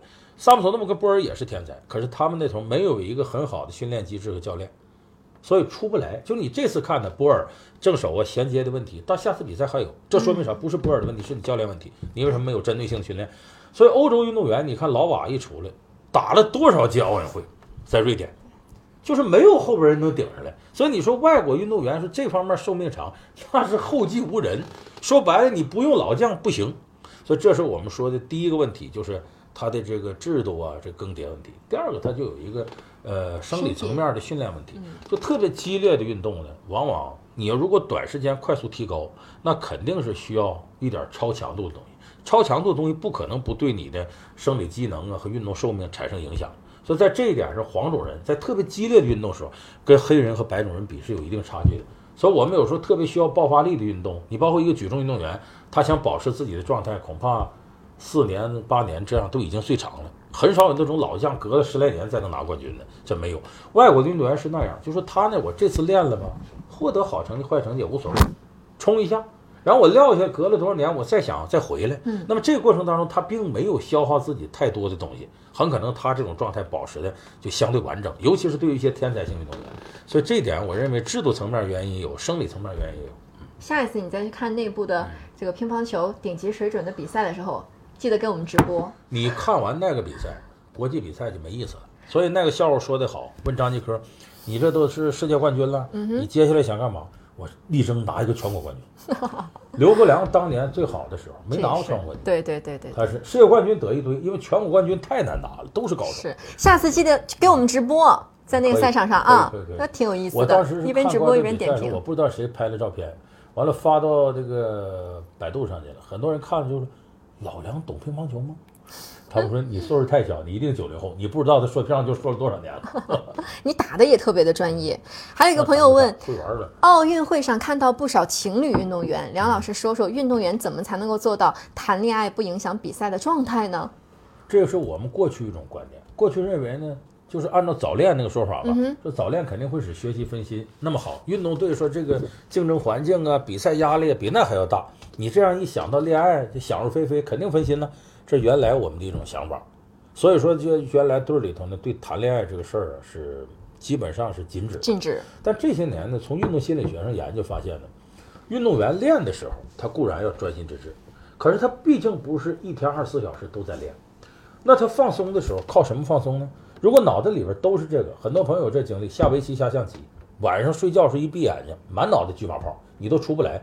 那么，如果你休息的时候还沉浸在训练的这种状态，那么你的休息一定不会是非常到位的。嗯，所以这时候人需要放松，放松这里头有很大一部分是一种生理和心理上的情绪的放松。嗯这个时候，当一个年轻人在二十岁上下的时候，当他的情感世界很充沛的时候，没有得到相应的这种我们说宣泄也好，还是释放也好，反向会对运动员的心理和生理都带来一定障碍。所以觉得合适的时候，男女之间的交往，这对情绪的放松是非常有用的。所以现在咱们很多队儿，包括乒乓球队、羽毛球队这样的冠军球队，嗯，他也经常是对男女恋爱呢给予一定的释放。你看这次我们看到跆拳道里头，五十八公斤级那赵帅，嗯，还有后来得了是女子六十七公斤级那个女孩儿，他俩就是一对恋人。很多大家怀疑说这俩人要打架可精彩，俩跆拳道两口子逛街哪个街道敢接他俩？而且我一看，女子是六十七公斤男子五男十八公斤真碰着了。街道的，人不是说有我呢，女孩你上边儿，你让我来，很有意思。就我说他们俩之间这种恋爱，可能也在一定程度上缓解了来自荷尔蒙和心理上的双重压力，嗯所以这对运动员是有好处。当然，它又有一个度。你像巴西有个运动员，女运动员就是第二天跳水比赛了，头一天还要把男朋友整进房间去了，让自己同屋那人给倒地方，你这就不务正业了。我觉得运动员首先也是人，对吧？我觉得不谈不谈恋爱的话，可能对他的比赛影响会更大。对。那禁止人的欲望的话，我觉得更无法做好这眼他有一前的事儿。点，有人总拿这比喻，对说这体育就是和平时期战争。那你当兵的，你不能带家属啊，嗯你训练打仗那能行吗？我告诉大家，这个比喻太不恰当。体育有的时候确实是和战争的一些因素挺类似，但是体育绝对不是战争。你像我本身，我就非常激烈的反对一件事儿，就每年呢，咱们这个运动队儿啊，你像乒乓球队儿啊，有时候女排去军训去，嗯，我从来不认为军训是对和平时期的常态的地方组织是必要的。哦，甚至大学的军训，我认为大学军训应该什么？让大家了解一下部队的这种做法是什么。你像我大学时候军训是半个月，两周时间，嗯，现在有的地方甚至长一个月，短的也半个月。我觉得军训三天两天就够，就是了解一下队列怎么回事儿，了解一下部队基本的训练，像正步走怎么知道军人的辛苦在哪儿，组织性、纪律性是什么就可以。三天两天够吗？够，绝对够。为什么呢？你如果长期的进行训练，军事训练知道部队和我们生活是不一样的。部队有句话叫“军人的天职是服从命令”，服从命令啥意思？上级说啥是啥。你到部队里，你看这个班长每天早上起来，下边的小兵牙膏挤好了，洗脸水打好了，晚上洗脚水打好了，这确实是等级秩序，是部队的一个能够行进下去的一个灵魂。可是这种东西拿到地方来合适吗？你凭什么有这个权利让你的下级去伺候你呢？这是违背人权的，因为部队是个非常状态，它是个非常紧急状态，它不适合平常状态。那么好，军训这个过程，他绝对的服从，绝对的训练，其实严格意义上说，你挪到地方来就是一种奴化教育，就是下边人要做你的奴隶。在部队里头，这个没有问题，因为部队就是为打仗存在的嘛。那么好，生活状态下你这么干，就是要队员绝对服从。那么教练说的对，我听不听；说的不对，我也绝对服从。这不是愚忠吗？这是一种奴化教育。所以，如果一个运动员长期处在这样一种教育当中，你想他的思维会什么样？我认为对他今后走向社会都是没有好处的。他等于被封闭了，上头说啥是啥。中国人鲁迅有一句话说的非常好，说中国人呢不怕当奴隶，怕当奴隶的资格都没有。这么狠，这一点说的是非常狠。为什么呢？你知道这奴隶有一个好处。我跟大伙说说，你说奴隶这不好那不好，为什么有那么多人愿意干？奴隶有一个最大好处是啥？你说啥我就怎么干，你说什么我就按你的来。嗯，我自己不做任何决策。当你不做任何决策的时候，你就不负相应的责任。有的时候你去决策一件事是非常痛苦的，就这个事儿让你说了算，你懵了，我没主意。嗯，而且万一我说了算，说那样，我怎么担着责任？很多人受不了。所以有的人心甘情愿，愿意当奴隶。我不负任何责任，反正你怎么说我怎么是就得了呗。所以恰恰是不肯负责任这种方式，有的时候刺激了你心里去接受奴化的一个激素。所以我就这点来讲，在社会里头，如果中国人有独立的精神、自由的思想，越少接受奴化教育越好。我们有时候的教育，其实在一定程度是个奴化教育。就我说高考的标准答案就是，明明可以百花齐放发挥那所谓的大题，根据你的思维开展的好，他各个标准答案控制你。这不就是一种奴化教育吗？这种模式时间长了，把人训练成什么？就是认认真真说假话，扎扎实实走过场，自己有怀疑也不敢说。有个大教育家罗素思想家说：“说你的学生怀疑了，你的教育就成功了。”这话搁到任何领域都合适。所以我是反对运动队没有原则、没有什么的就去搞军训，两三天就够，搞那么长时间干嘛？你教练想干嘛？你无非是想让运动员见到你之后都跟耗子见猫似的，都听你的，这有什么好处吗？方便管理，这是你方便管理，那运动员呢？发挥不了。所以我说，我说这个事情，在一个个性解放的时代，在我们现在一个很伟大的民主文明的时代，这些东西一定会被扫到历史的后尘。我要跟你说，你的粉丝也怀疑你了啊！他说《新迷宫》不是林心如演的，你昨天说错了。对，昨天那个我是口误。郑重的，郑重的说一遍。可能你是林心如的这个粉丝。对对对，一直在艾特我也。林心如演的不怎么地？不能这么说。前两天那个是谁？林心如结婚吧，嗯，当时赵薇啊，他们这些人，范冰冰都去了，邀请你了。三个人同框，哇，跟他不熟。三个人同框的时候，这个大伙儿想又回到了《还珠格格》时代，确实是代表着八零后的一段记忆。现在电视一放《还珠格格》，很多哇，暑假到了，《还珠格格》每年都在重放，这是，嗯，好。而且我拿这个做个比喻，参加浙江卫视一个节目，就说这个小鲜肉的问题，正好周杰那天在，就且请了周杰去。这个周杰，你是过去的小鲜肉嘛？我做开场的，我来说的话，当时赵优主持，我临时就抓了那么个卦。我说这个我们今天在探讨小鲜肉的问题，对面坐着一堆小鲜肉，我们是作为老腊肉的代表，到底谁应该是这个时代演艺圈的主流？我说我是觉得呢，小鲜肉不应该一统天下。我这两天有个事儿大家知道吗？林心如，就是当年《还珠格格》里头的那个紫薇，就是我身边尔康尔康的恋人。她这两天结婚了，嫁给了谁了呢？霍建华。霍建华是什么？外号老干部。我旁边当年练的是个小鲜肉，这用实践证明小鲜肉是干不过老干部。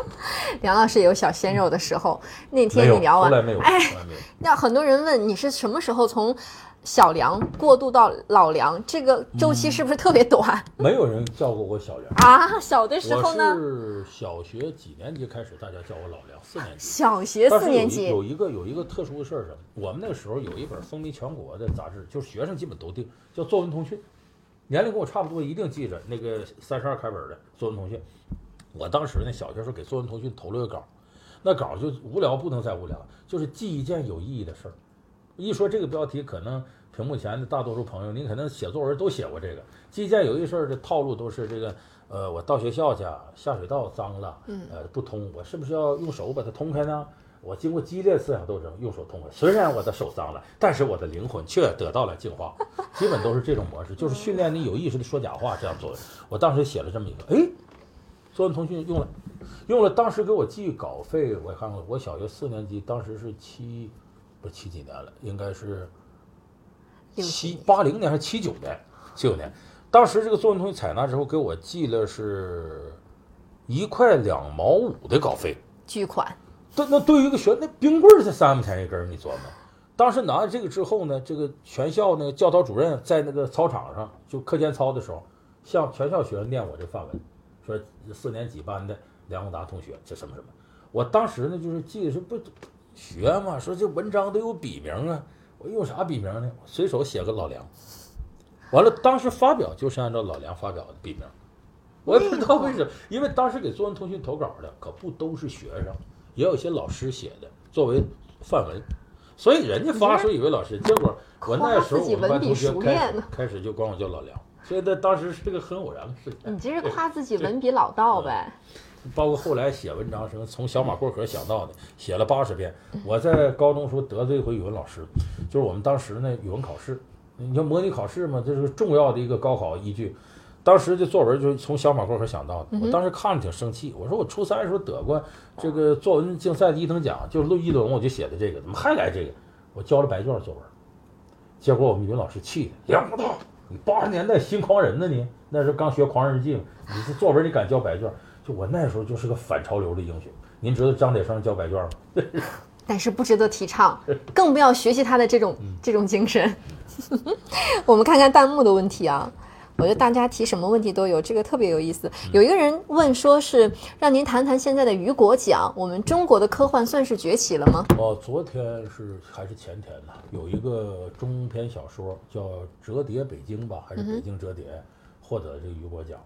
因为雨果奖呢，它是世界五大科幻作品奖之一。对，你包括我们国家像那个《三体》，刘慈欣那小说。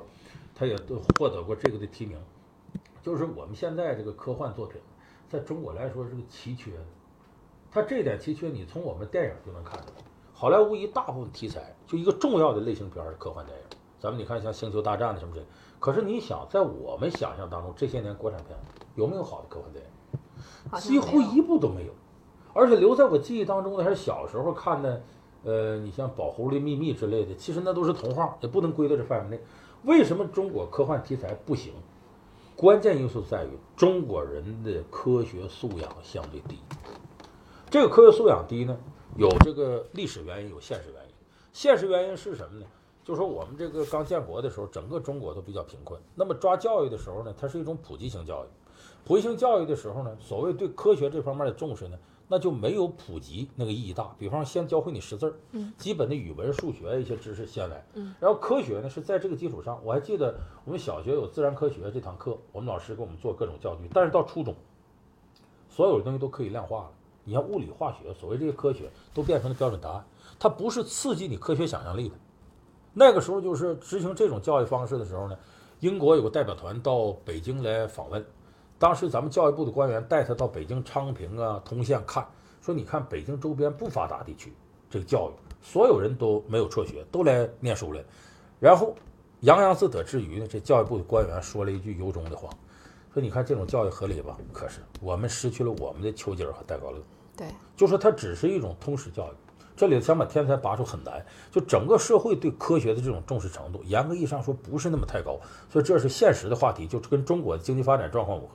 从历史来看呢，中国是一个神秘主义式的国度，神仙怪道啊、巫医神汉呐到处横行。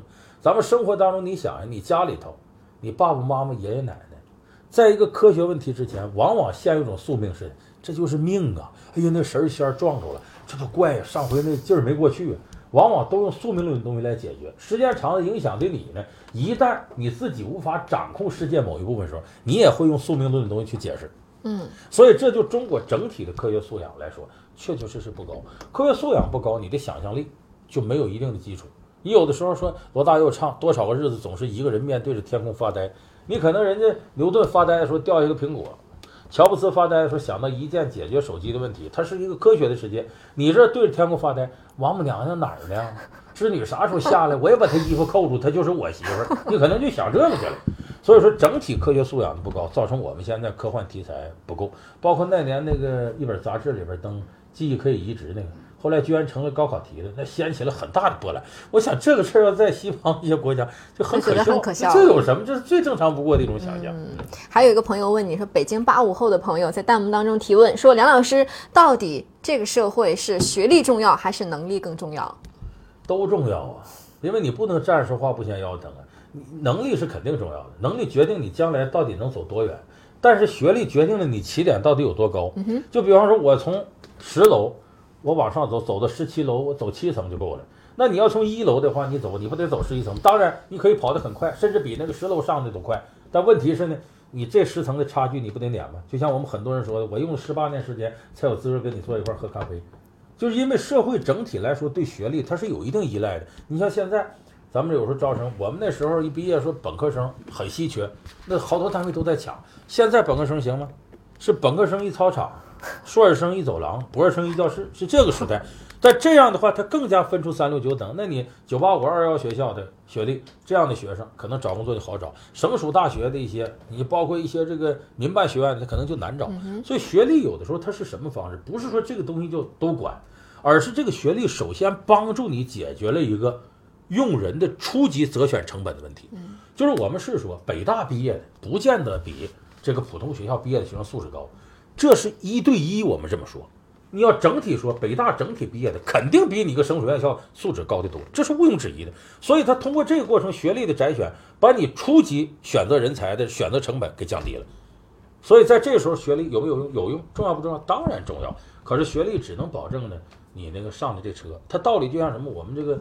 坐车，比方说从北京到上海，我呢这个学历低，我可能我就这个坐长途汽车，嗯，或者我是绿皮车，但是没绿皮车，我先普通动车。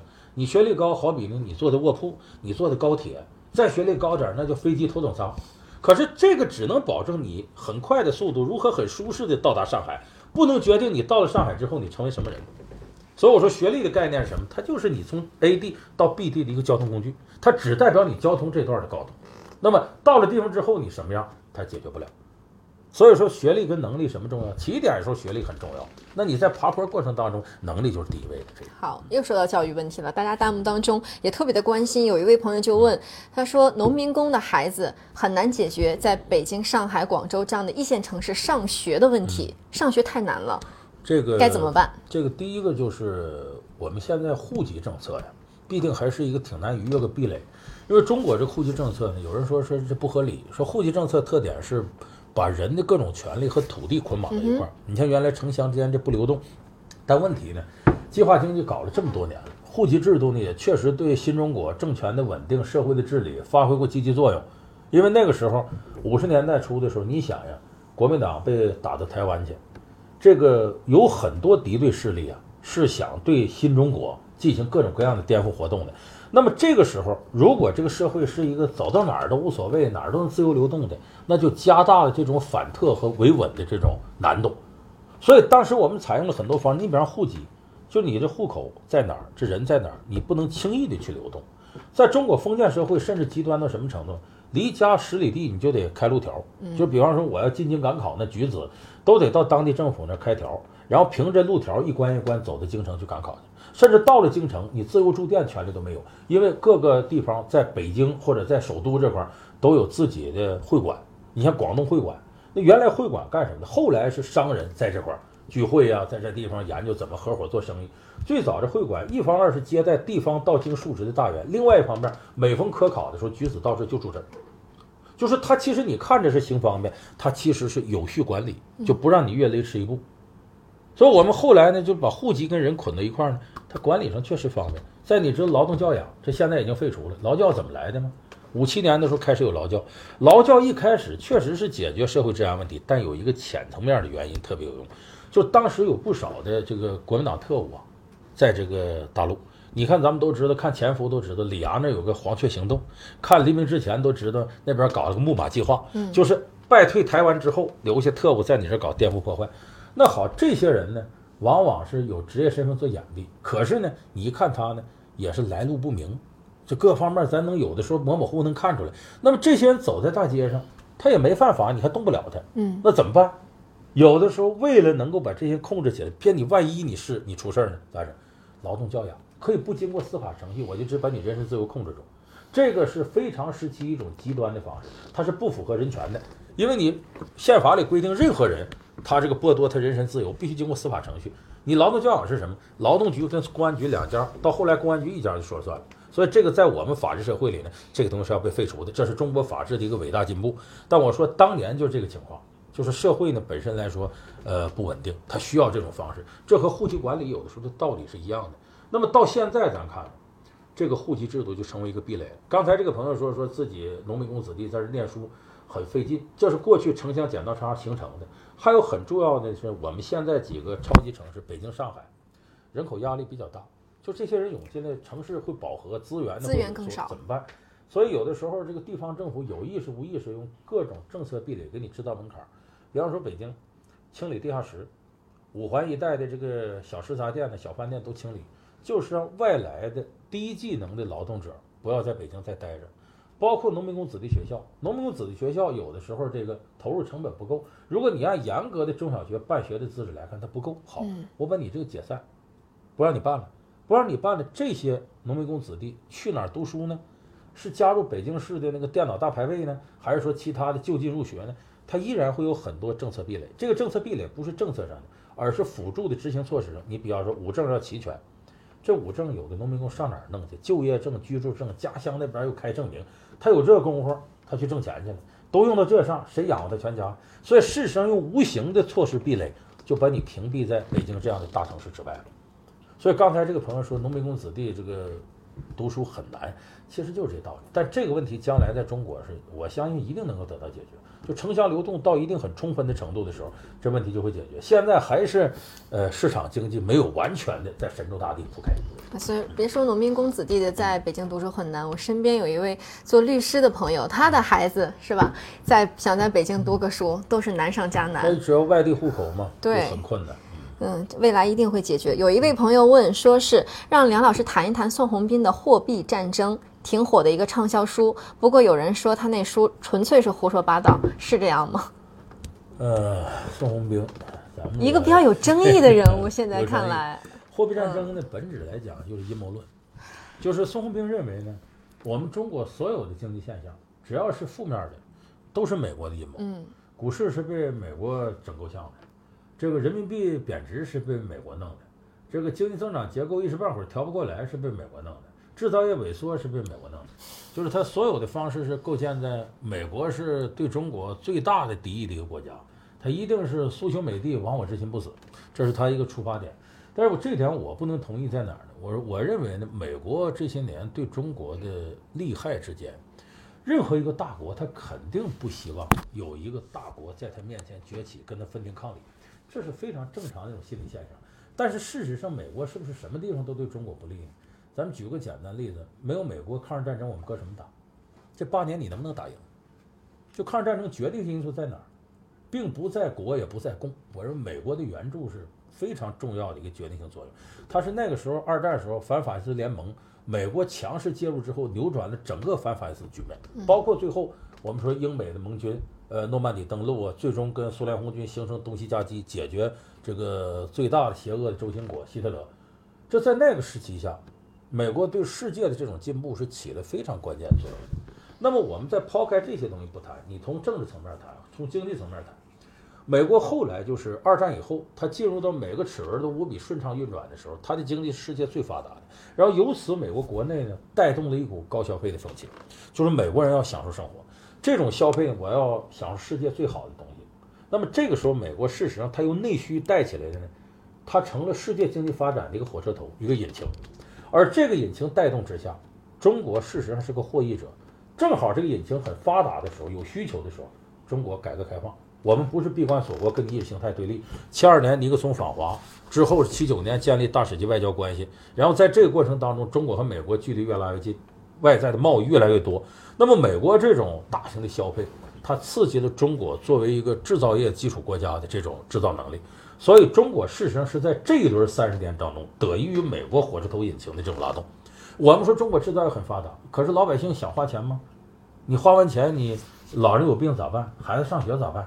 所以咱中国人不愿意消费，往死了往银行里存钱。那好，那你要是这种情况，你不愿意花钱，中国生产出这么多产品来，卖谁去了？大家想一想，卖到谁那儿去了？美国人、西欧的一些人买去了，买去了，甭管说他咱们的产品多便宜，挣不挣钱，亏本儿也不能卖吧？挣钱挣了谁的钱？你就明白他那消费其实拉动我们，就像穷人到一个富人城市，他好挣钱，因为富人有钱，我卖给你东西我就挣了钱，就这么道理。当然，把这钱卖完了回来，咱不会用，没有那些金融学家怎么投资，只能反过来买美国的国债。就是美国事实上用了我们的便宜的产品，然后我们又挣了钱，又把钱借给美国人解决很多问题，那没办法，是你不会干呢。就他确实美国占了我们很多便宜，这是肯定的。但是问题在于我们自己要自强啊。我们最后那么高额的这个美元储备，我们用不出去，只能买美国的国债。你这美国那边一哆嗦，咱这边外汇储备跟着就犯病。对。所以我说这些事情大家要心平气和的看待，不要认为一切经济现象这都是美国背后的阴谋。当然，我们可以把它联想到最近大家知道的就是南海问题，确确实实就是美元在国际领域它是个硬通货。美元是不希望其他的货币去威胁到它的主导地位。你比方说欧元，现在欧洲整个这个主体债务危机，对美国来说不完全是坏事，对他来说，欧元就威胁不到它主体地位。那好，有一段时间中日之间呢，甚至想互相之间置换储备货币，就我储备你人民币，你储备我日元，来共同应对世界的金融危机。因为亚洲这块的这个当时的贸易往来是很发达，包括我们和东盟。那好，美国在这时候他是不愿意看到这个现象。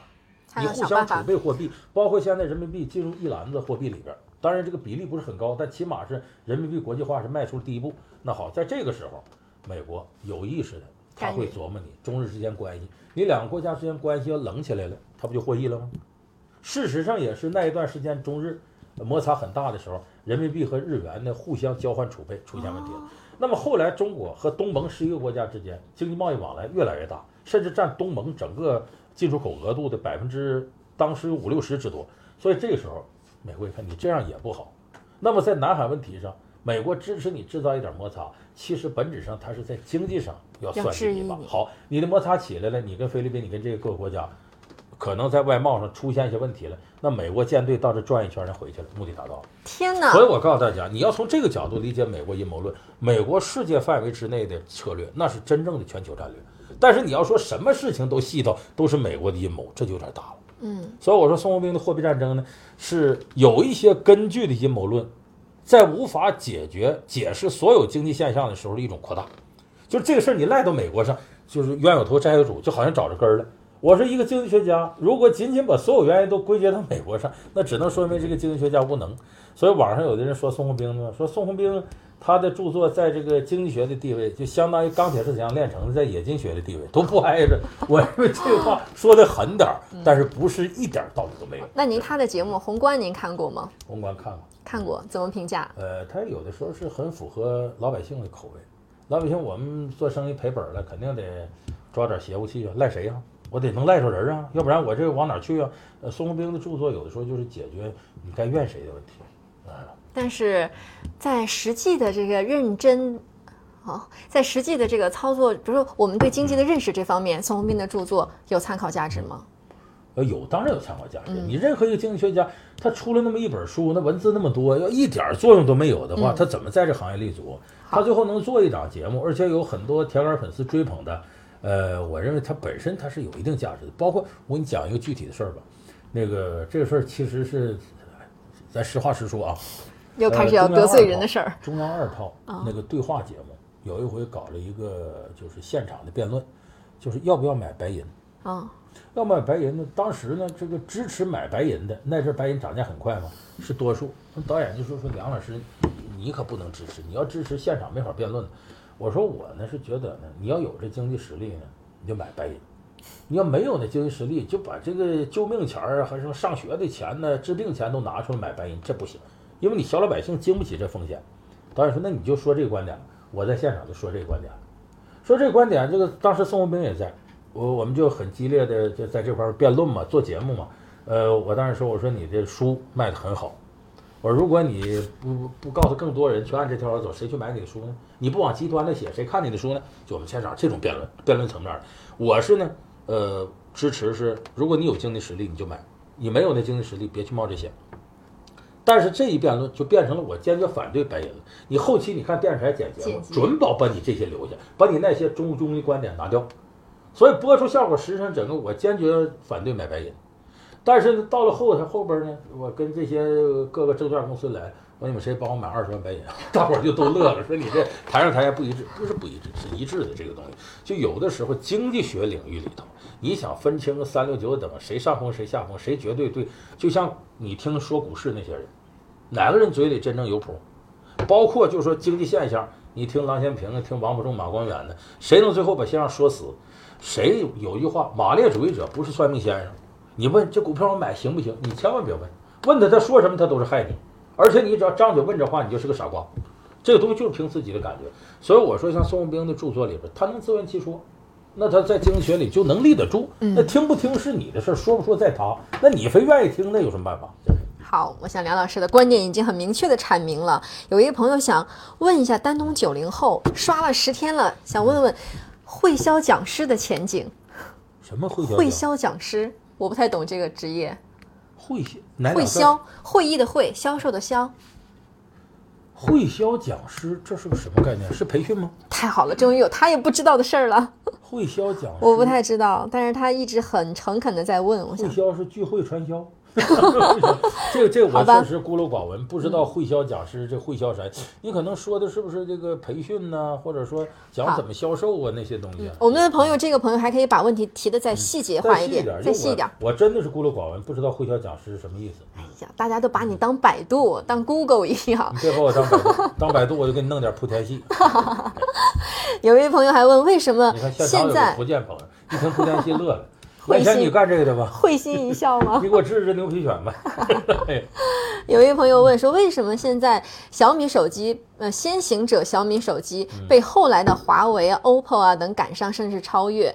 智能手机行业会回到当年彩电一样的恶性竞争吗？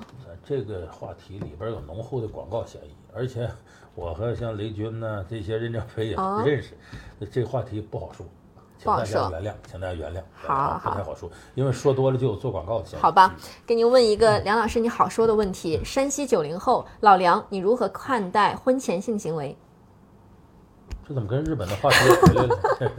我我对这个问题的看法是，嗯，咱们现在假如说，如果我们的结婚年龄卡死在八十年代时候那状态，嗯，那个婚前性行为确实不值得提倡，因为你这孩子岁数太小，过早的接触这个东西呢，对人这个整个生活它的节奏会打乱。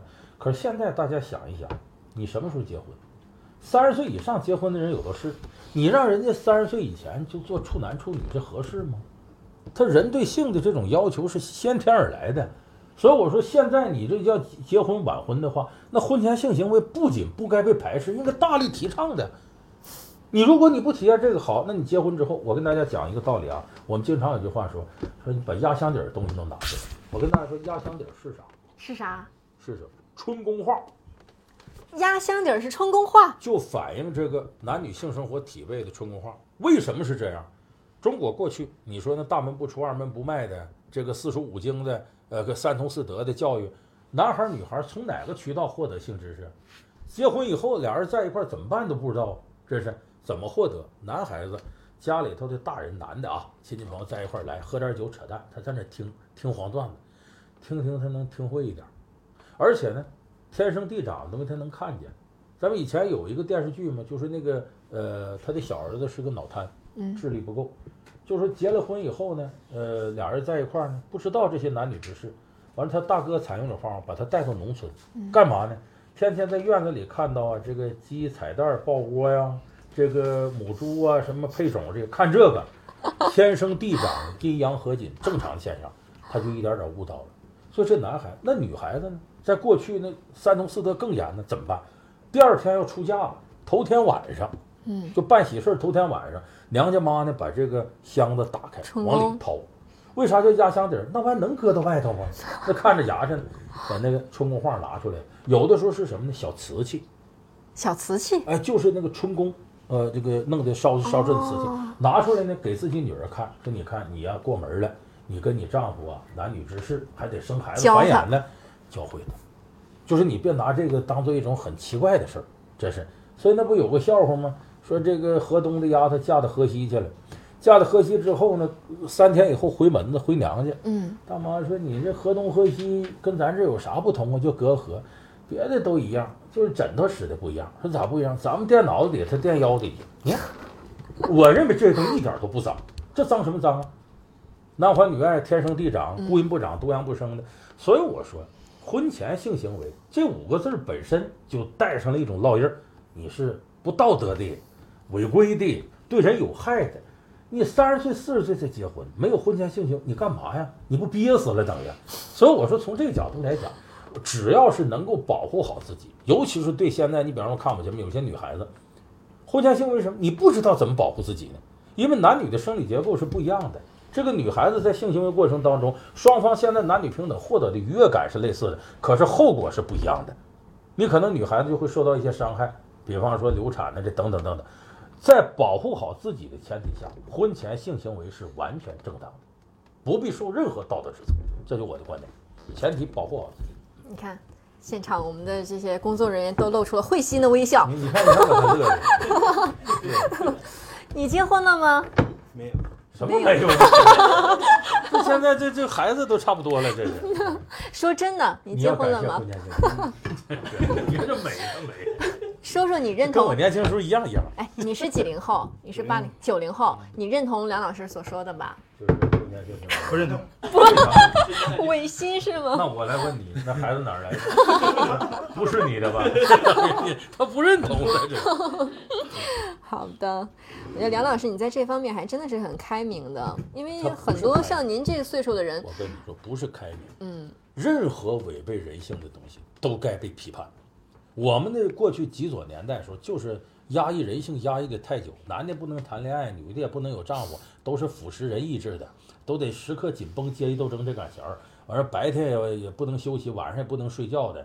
加班的时候有点病，轻伤不下火线，洪水里漂一段烂木头，下去救去，死也得死。为啥？集体财产我得救上来，全是违背人性的东西。好，我们还是要尊重人权、人性啊。有位朋友想问问您，说您看过吐槽大会吗？内蒙古九零后为什么被禁止了？那个吐槽大会。吐槽大会我看了，我觉得尺度有点太大了因为有些脏话还真的在我我告诉大家，我们提倡这些符合人性的东西，不是说要让人性泛滥下去，对。因为人性善恶两面都有。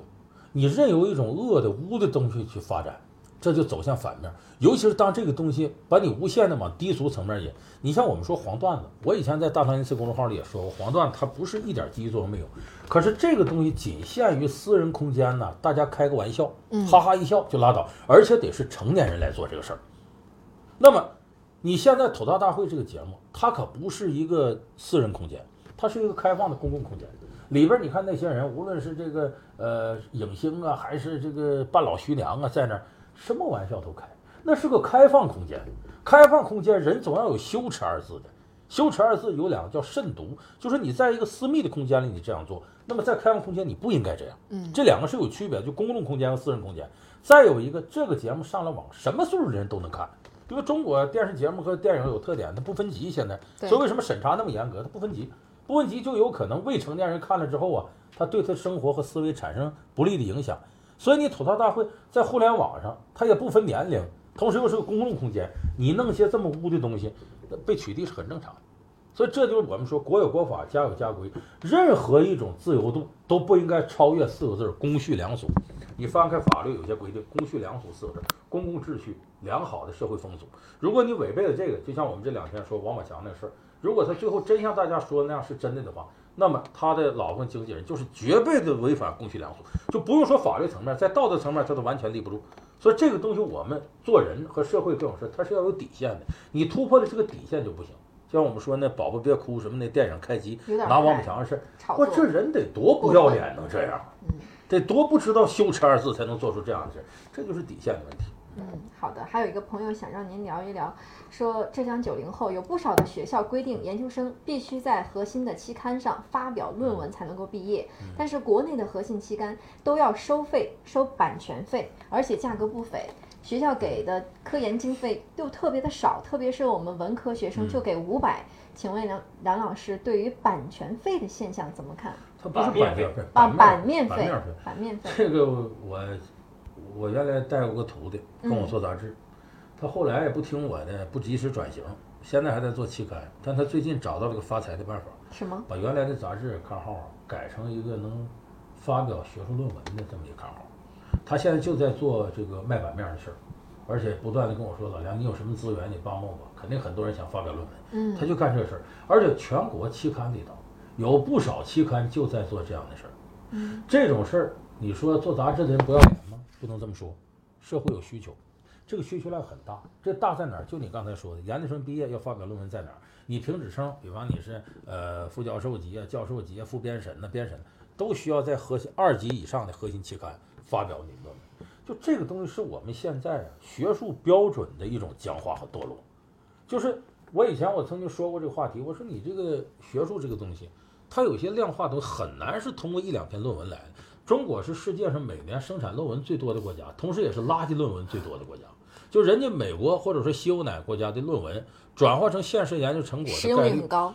比我们得高出十倍、二十倍去。就我们一大堆垃圾论文里头，能找到一篇能够实现现实科技转化的都很难。而且我们国家很多时候说也都转化了，都形成专利了。大伙儿注意有个常识，专利有好几种，一种是发明性专利，就是那种原创的发明；另外一种呢是属于呢，就是发明专利以外的，比方说我这壶外边这盖儿，我涂了一层色儿，我就改变了一下。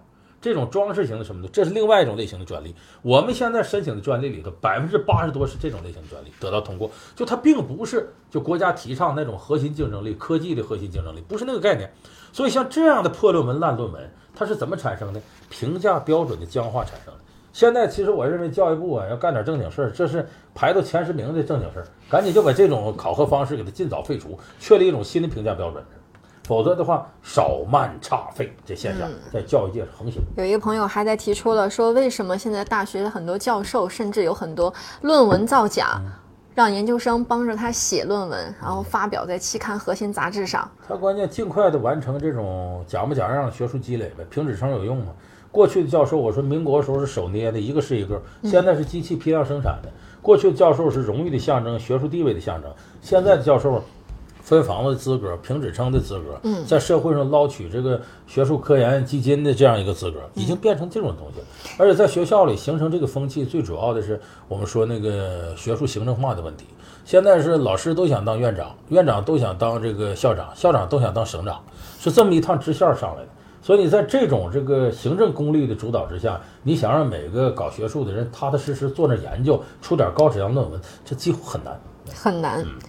还有一位朋友想让您说，哎，你知道我们现在在线人数是多少了吗？多少？你猜，你猜对了有奖，你猜不对要惩罚你。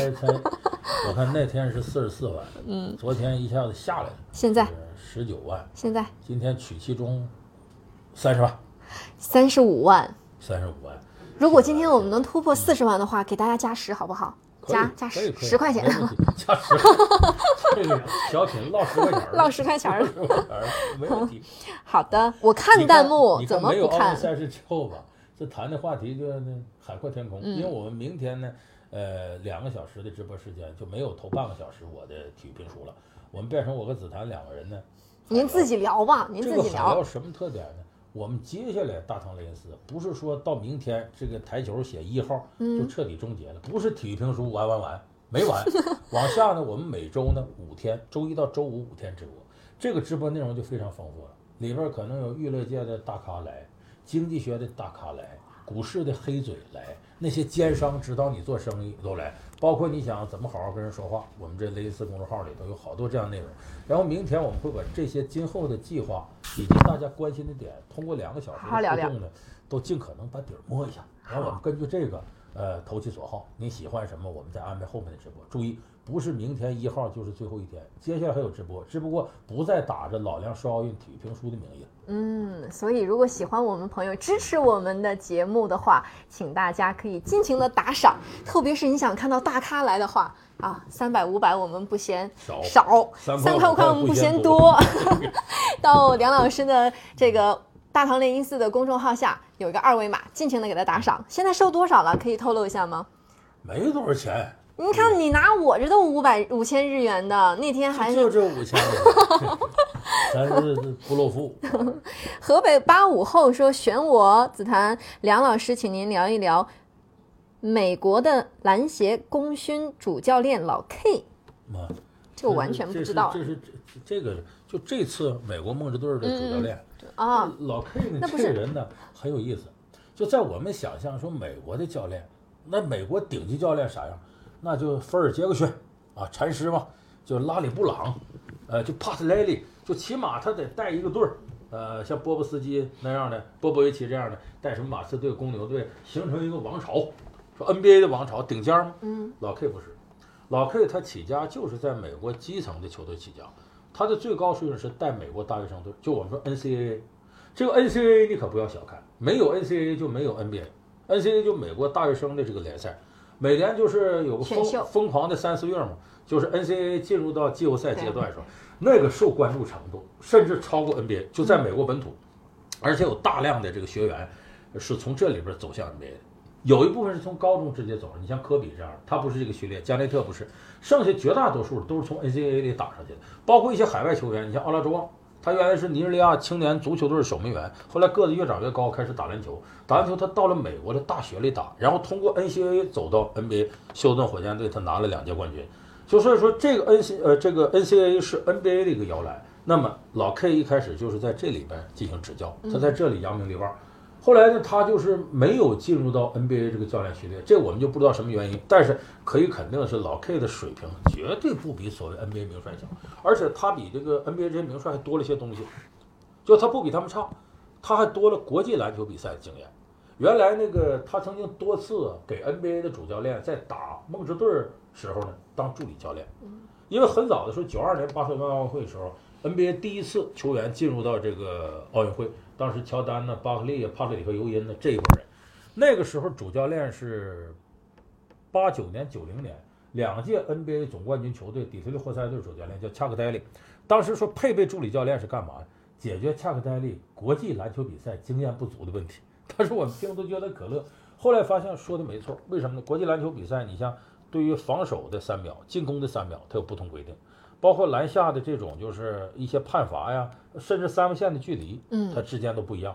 所以你打这个国际篮联的这个规则呢，包括可不可以联防啊、人盯人的这些紧密防守啊，都跟 NBA 的规则不一样。你真得需要有一个懂这规则的人来。所以你发现老 K 每到美国国家队要打世锦赛和这个呃奥运会的时候，老 K 就冒出来了。平常在 NBA 里头你听不到他的声音，就我也一直奇怪，为什么老 K 这么优秀教练不执教对 NBA？呀，很可能他不缺钱，哦，哎，而且这个。也跟美国篮球理念有关。我们的这个篮球教练呢，好的教练呢，都奔了 CBA，都奔了国家队层面。嗯，基层的教练水平很次，所以为什么咱们有很多国手基本功都不好，运球啊、过人呐、挤过、绕过啊、呃、侧侧应啊、空切这些都不行，就是基层教练的水平差，在基本功就没打下扎实根底儿。可是欧美的教练他不是，基层有时候带孩子的教练水平非常高，给孩子基本功打得很扎实，然后到国家队层面找个战术大师，临场指挥就完了。所以他方向也不一样。你看我刚才那思维就是，老 K 为什么不去 NBA？我感觉你这么高水平怎么不到那儿呢？人家可能我这么高的水平，我不见得在那儿，我在基层我能发挥更大的作用。他就像我们说学而优啊，什么则仕啊，什么言而优则畅啊，嗯这些，就一个老师教的好，上头说你这是好，你得提拔你当校长嘛，叫当校长当的呼啦巴嘟的，其实他就适合当个老师。这就我们说这个人的位置，找准自己的位置感是特别重要。可能老 K 就觉得在这儿，这就是我的位置，我觉得人能够自知到这种程度也很难得，很难。不然的话就会觉得很膨胀，我能干的那个位置更高，对吧？杨老师，我还想看看我们的题目当中有一位同学他问：G 二零峰会为什么要放在杭州？山清水秀啊，向世界范围展示。那为什么 IPAC 会议我们要在雁栖湖呢？国家下那么大力气建了很多非常好的建筑，把原来的风景搞得山清水秀、空气宜人，那就是让世界各国的领导到这儿来看看中国现在的环境是什么样。当然，我们也不排除 APEC 蓝之类的临时的这种急救章，但临时急救章起码说明，只要政府有决心，就一定能把环境搞好。如果要政府下决心还搞不好，那咱还有救了吗？所以这还是一个积极意义。嗯，好，还有一位朋友想让您聊聊张绍忠。张召忠，张召忠，你说那张绍刚、张召忠，张召忠他一定是问的呃国防大学原来那个教授，我们这个呃还算熟悉吧。因为张召忠他本身是在国防大学任教那么多年，呃，他也是少将军衔，对这个国际军事和中国国内的军事，呃不能说了如指掌吧，但起码是个内行。但我觉得他说话特别逗而。且他特别难得的是，这个领域之内啊，有人能走出来说点这个事儿。一方面，他的表达呢，在部队的这些呃这个将军里头是非常好的；另一方面呢，因为军事很敏感，弄不好就涉及到国防机密。嗯你看现在呢，网上有有这种事儿，我看到过，在我的老梁观世界节目也做过，就是呢，让某个人呢，你不一天闲的吗？嗯你就在这郊区这溜达，你就给我盯着那块儿那个铁栅栏后头，或者是铁丝网后边儿，进出什么车你就给拍下来，就是有有意识的通过这些监控来买咱们一些军事机密。所以这个军事机密有的时候啊，是一个国家的核心的东西，很敏感。那么因此说军事的事儿就不好说。那那你比方说南海问题，说是张治中将军坐这讲，说我们这个呃包括涉及到萨德的问题啊，东北亚的这块布控啊，等等等等，舰队的问题、空军问题，他掌握的信息肯定比一般人多多了。可是他张嘴一说，有可能有意无意就泄密了。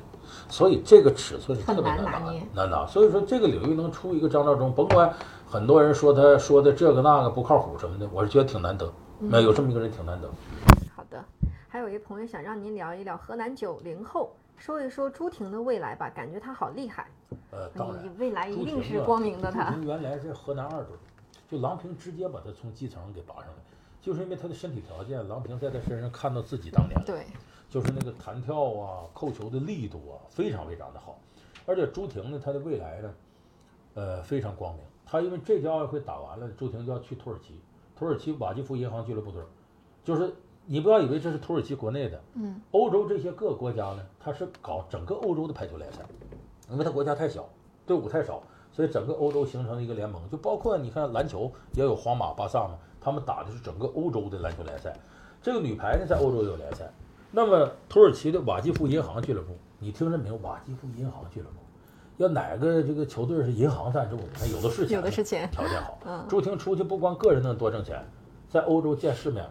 你像以来以前中国的球员，像郎平，嗯，八十年代末了，退役状态都已经下滑了，才跑到意大利去，到那边去打球。就这个不是一个很好的渠道。现在让朱婷就出来见世面，她本身就年轻，二十出头，这要在那儿锻炼了之后再回来得什么样？为什么我们说这届女排夺冠，大家这么高兴呢？这不是末代的挽歌，不是说你最后一个巅峰之后就拉倒了。这些球员，你像袁心玥呀、张常宁啊、龚翔宇呀，呃，除了我们说魏秋月、惠若琪、徐云丽这三员老将，可能打不到二零年这个东京奥运会那个，剩下这些球员基本都一水水的二十上下，就这个岁数再接着打，四年没问题呀。所以这一次冠军把这个心理这层子儿捅破了，再加强训练的话，有可能东京奥运会咱们接着拿着金牌。嗯，所以朱婷就典型代表，她正在往上升的走。看没看着？听没听着？梁老师说，如果这帮女排保持他们现在的状态，二零年能够接着拿金牌，您别忘了您是谁？您是梁贝利。那是那不拿也不要紧，没什么大不了的，不拿哎你说如果谁不得活呢？如果下一届奥运会我们一旦没有拿金牌，对于女排的态度会宽容吗？因为有一些期待特别大的时候第，一个，你上次是金牌，对这四年来，尤其我们假如中间再得了世界杯和世锦赛冠军，奥运会咱没拿，大家心里有落差。没错，再一个，下次奥运会在日本，在日本的土地上，你难道要重演二零一二年伦敦奥运会八进四，中国女排二比三输给日本吗？嗯，很多人就接受不了这个。你包括咱们中央电视台，有的人都说嘛啊，那输给日本怎么怎么的，嗯，心里这股劲儿没过去。嗯，正好山西七零后说老梁说一说女排领奖时错版五星红旗，这我就不知道这里约奥运会组委会是干嘛吃的。就由这点看，就是巴西人这种组织啊，傻傻我相信这种事儿在中国几乎不可能出现。不可能。就咱们小到一个单位都有个办公室，那办公室主任呢，那绝对是好料，伺候领导伺候那个舒服，那心那个细。嗯我有的同学就干办公室主任的，那事无巨细，什么都能想到。就这种事儿在他那儿出错，那简直是不可饶恕的。嗯我就不明白，巴西前面已经出了好几回这错误，他真不是有意识针对中国，就真整你中国，就给你换个国旗就把你整了，也不可能啊。就是他工作马马虎虎大意，反正看着五星红旗这几个星都差不多，到那拿了一面就挂上，说明什么？事先没经过什么演练，也没有说我之前头一天要校正一下这国旗对不对。既然出生这事儿，不能在一个地方跌倒两次，看好了把它放这儿，准是哦，中国得冠了，回来回头拿国旗去，在仓库里，反正旧的新的错版正版拿一个就挂上了，就说白工作干的不细致。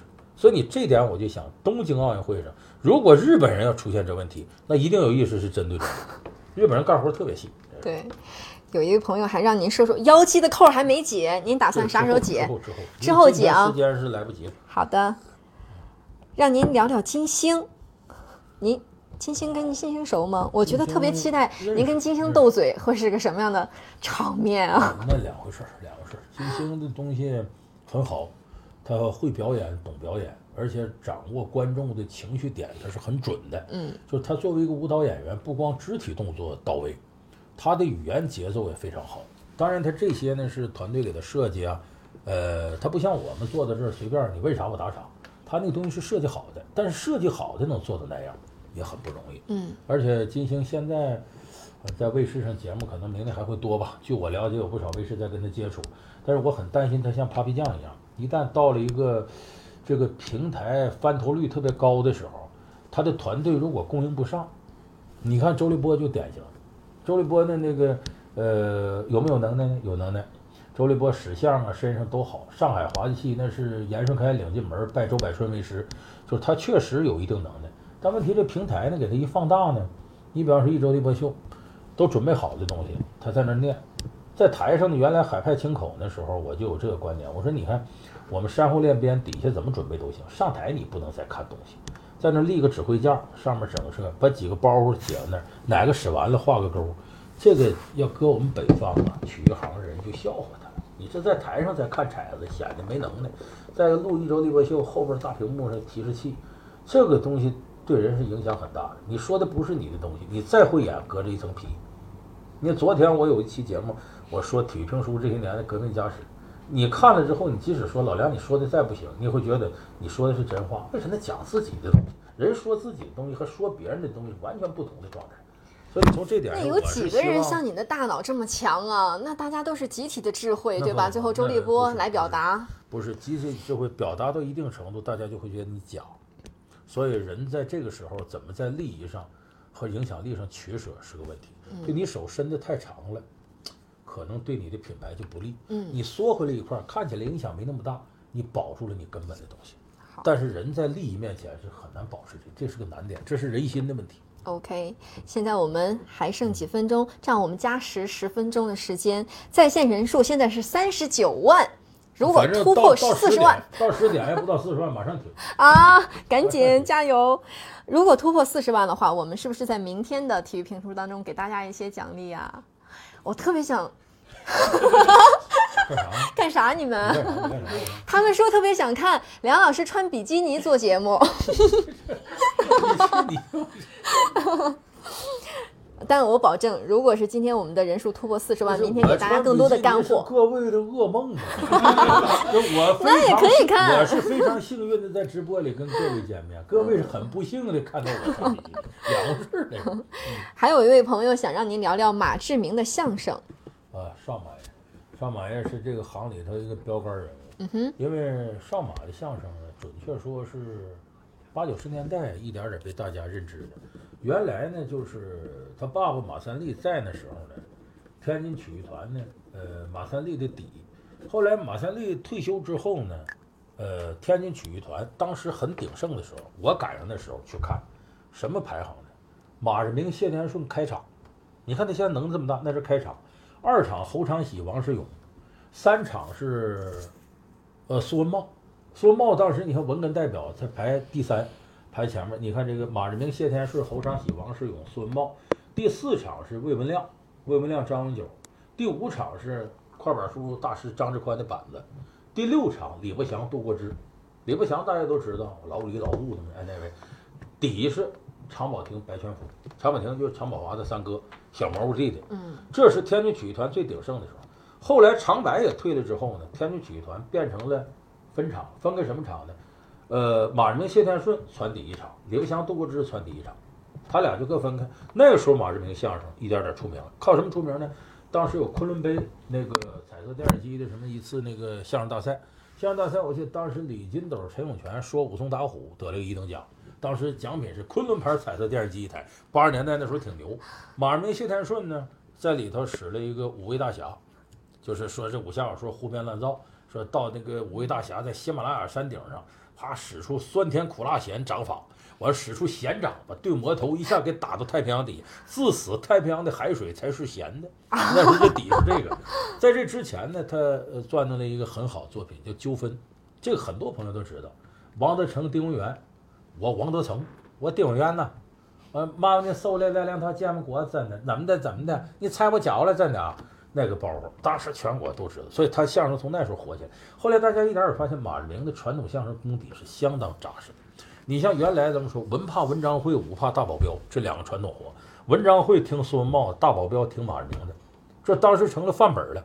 包括后来是那个学白派呀，那个呃白事会呀，就马志明后来很多传统段子秉承马派相声的一些个特点，他是原汁原味的把它留下来，而且他有所创新。因为马志明原来小时候开始不是学相声，他开始学的是京戏里头这个小花脸，嗯所以马志明有武活。现在前两前一阵我看他演出是看的那个王佩瑜嗯的领衔的那个《乌盆记》，嗯，他里边演张别谷，哎，就是一个丑角什么的，他这个有基本功。所以现在很多学相声年轻人呢，先从马志明开始学。你看德云社的高峰，啊，后来出来这何云伟，他们一开始学相声，死学少马，就学这个少马爷。包括高峰学到什么程度呢？站台上经常学少马这个，手在一阵儿，垫脚跟儿往起起，少马爷说个笑话，少马爷特点。后来我说我说你这个不太对，在哪儿呢？少马为什么他垫脚跟儿往起起？他旁边给他量活的，无论是原来的谢天顺还是后来大黄黄宗民，都都比他高，比他一垫脚跟儿有这效果。啊，给你高峰量活的是德纲徒弟栾云平，你比他高，你再垫脚，他就是习惯。就像那个我跟我师傅说那，有回我师傅跟我说，说你那个老梁故事会里那不对，我怎么不对？就我一说，我说英雄好汉，我这样，老头儿说不对，我说这你不经常这样？老头说他不一样，我这辈子没过过九十斤，老头瘦一辈子。一说英雄好汉，我肯定得架起来，要不然我这又干又瘦的，是英雄好汉这模样不行，一定这样，他得有这架儿。他你不行，你一米八三那么胖，肩宽，你这整个台子都你的了，没了。所以这叫因人而异，就学我者生，向我者死，就这么个道理。所以我说马志明的东西，你看他是马三立儿子，他不是死学，他有发展。所以现在大家对这少马相声是推崇备至，是有道理的。嗯有一个朋友在弹幕里说，啊，好，我先把这个说了。他说说这么多，紫檀也不懂，哈哈哈哎呀，我不懂，但是我可以学嘛。来，你的问题来，你说这干嘛？我以为是什么我十 点钟突破，我得告诉您各位时间，我得告诉他我看到了 十点钟突破四十万在线啊，现在四十万了。十点钟的时候就已经突破。啊太棒了。梁老师想穿越到哪个国家？可以是现在的，也可以历史上的。你想穿越到哪个国家穿越到家？哪个国家？这个真是挺难回答的。我想一想，啊，穿越到哪个国家？让你去可以是现在的美国、日本、泰国，泰国，泰国，泰国，还是古代的让罗马让我是穿越到泰国好不好？我 我想穿越到古时候这个希腊和罗马那个时期。为什么？为什么呢？这个我从小啊，由于家庭教育原因，对这个中国古代的这个哲学、历史的这些文化很喜欢。呃，我也在以前节目里我也说过，在这个公元前三到五世纪的时候，东西方同时迎来一个璀璨时期。东方这边孔子啊、老子啊、墨子啊，包括这个释迦牟尼。那么西方同时呢，呃，苏格拉底啊、柏拉图、亚里士多德那个时代，我特别想能穿越到那个时候，看看那波的先贤是什么状态。因为中国这些贤人自小到大读很多书里都有，西方这些东西仅仅停留在理论层面。你比方我特别神往的是什么呢？就是苏格拉底，哎，他这个面对这个统治者对他的威胁，说你要如果能够屈服的话呢，这杯美酒喝下去；不屈服，这边有毒芹子你喝掉。苏格拉底歘就把毒芹汁喝了。就这样的知识分子，在中国强调生存智慧高度发达的时代，很少有这么耿直的。嗯，就是说那个先贤时代是一个令人无比神往的时候，而且那个时候呢，在古希腊和罗马有过多次的关于民主的实验，就各个城邦凑在一块儿，大家探讨民主，每个人都发言，结果实践证明呢，民主是最不坏的东西，它并不是最好的东西。当大家都按照多数人意志的时候，多数人的暴力会侵凌少数人的利益，就是那是一种什么情况？起码我在我的生活状态里从来没经过这个。嗯就我想，作为我们对政治领域啊、对体制各方面无比关心的人，要能有这样一个机会领领略民主早期萌芽状态是什么样。就像我说，今年我可能美国大选说要去美国看一下，今天还有这是我心里一直的一个梦想，一直嗯梦想。所以要说真要穿越的话，到古希腊、古罗马去看看去。当然，那还有机会能跨过地中海见一见埃及艳后，那哎是很好的呀。但是我们网友的心声还是希望您能穿越到泰国，我们想看一个女版老梁，对不对？哎，泰国手术费挺多的，这个大家可以给他打赏。如果大家还有一个问题，就是说今天这个是三十分钟体育评书最后一期了，就是说刚才您也提到，可能要到两年后俄罗斯世界杯的时候嗯，二零一八年，那您觉得嗯之前，比如说有没有可能提早一点？假如说中国队进了世界杯呢？有有这可能，这可能不大吧？接下来呢，在体育圈里，就这两天大家在那个弹幕上和这个公众号和微博里都有这提问，因为马上我们要客场打韩国，嗯然后主场在沈阳还有一场，沈阳现在的票已经老早都卖没了，嗯为什么？咱们球迷憋的时间太长了，多长时间都没有中国打这种国际 A 级赛事了，对没有了，所以说现在票卖的非常好。如果中国能在十二强赛里突围，能够打进这世界杯去，那不是说体育评书加一场的事儿。大唐雷音寺整个的直播都因为这个会加好多新的内容，我一定会在这里边说说让我欢喜让我忧的中国足球。当然，欢喜时候太少了，忧时候太多了。现在十分钟已经过了，但是我们再加一会儿，好吧？加一会儿，嗯，在线人数四十一万耶！如果还能往上升的话，明天梁老师来一个大尺度的。呃，评论不是别的，有一个朋友想让您聊聊周杰伦，刷了好几天了。周杰伦的歌你喜欢吗？以前说我呃很很难接受，因为这个年代也不一样。但是周杰伦的歌呢，我主要看方文山的词和他作曲啊、嗯这种搭配。嗯周杰伦原来呢也是说白了不得志个小文艺青年。你看他后来拍几部电影，他演的都是那种啊小歌手啊，如何一步一步往上走啊不容易。他出现是得感谢宪哥，李宗宪，呃，不是，吴吴宗宪吴宗宪感谢宪哥，宪哥是把他挖掘出来的一个人。但是周杰伦确实是个优质偶像，嗯，他可不是说那种昙花一现的，他本身因为是会创作。你看所有的偶像，一旦你要不会创作，完。台湾歌手就有这个特点，基本上创作歌手性特别多。你看当年童安格刚出来的时候，潇洒很帅，但他为了能够保持热度，迅速开始创作，像周华健，这都很典型。周杰伦呢，应该说把握准了八零后这个时代的一个脉搏，所以他能一火到现在。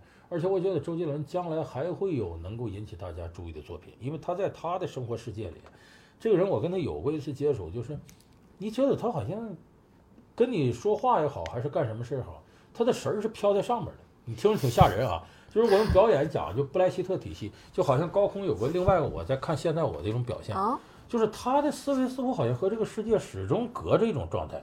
你看他演电影，我说周杰伦永远成不了一个好演员，就在于他演电影那种方式完全不是跟人交流的状态，他就是怎么演都是他自己。对，所以这样的人往往在艺术世界里特别容易保持一颗象牙塔的心态，就他会有可能再做出令我们感到就是比较惊艳的作品出来，嗯很看好他。对好，还有一个朋友也刷了好几天了，想问问您，王月波的评书超越时代了吗？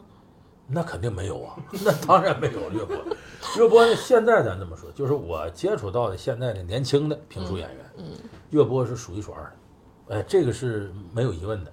岳波呢，他是学相声出身，原来赵雪林图的，那个他的评书现场效果比录音还好，为啥？说相声出身呢，现场效果有包袱。你就像郭德纲说评书，包袱不断，但是这里有一个问题在哪儿呢？评书是靠什么吸引你？它并不是靠包袱吸引你，包袱只是提神醒神儿的一个手段，它更多是靠情节的严谨。嗯，听书听扣嘛，就我有悬念，我有故事推进，而且说书无凭，演员无能，你得就这个里头的故事有你的评论，多大人情说多大书。嗯，世事洞明皆学问，人情练达即文章。所以，作为王月国来说呢，这些个基本功他都有。而且你看评书有个定场诗，一听这个你标准就出来了，叫“世上生意甚多，唯有说书难习。说表评叙非容易，万语千言须记。一要声音洪亮，二要顿挫持急。装文装武我自己，好似一出大戏，你得能表演。你看岳波脸上的相，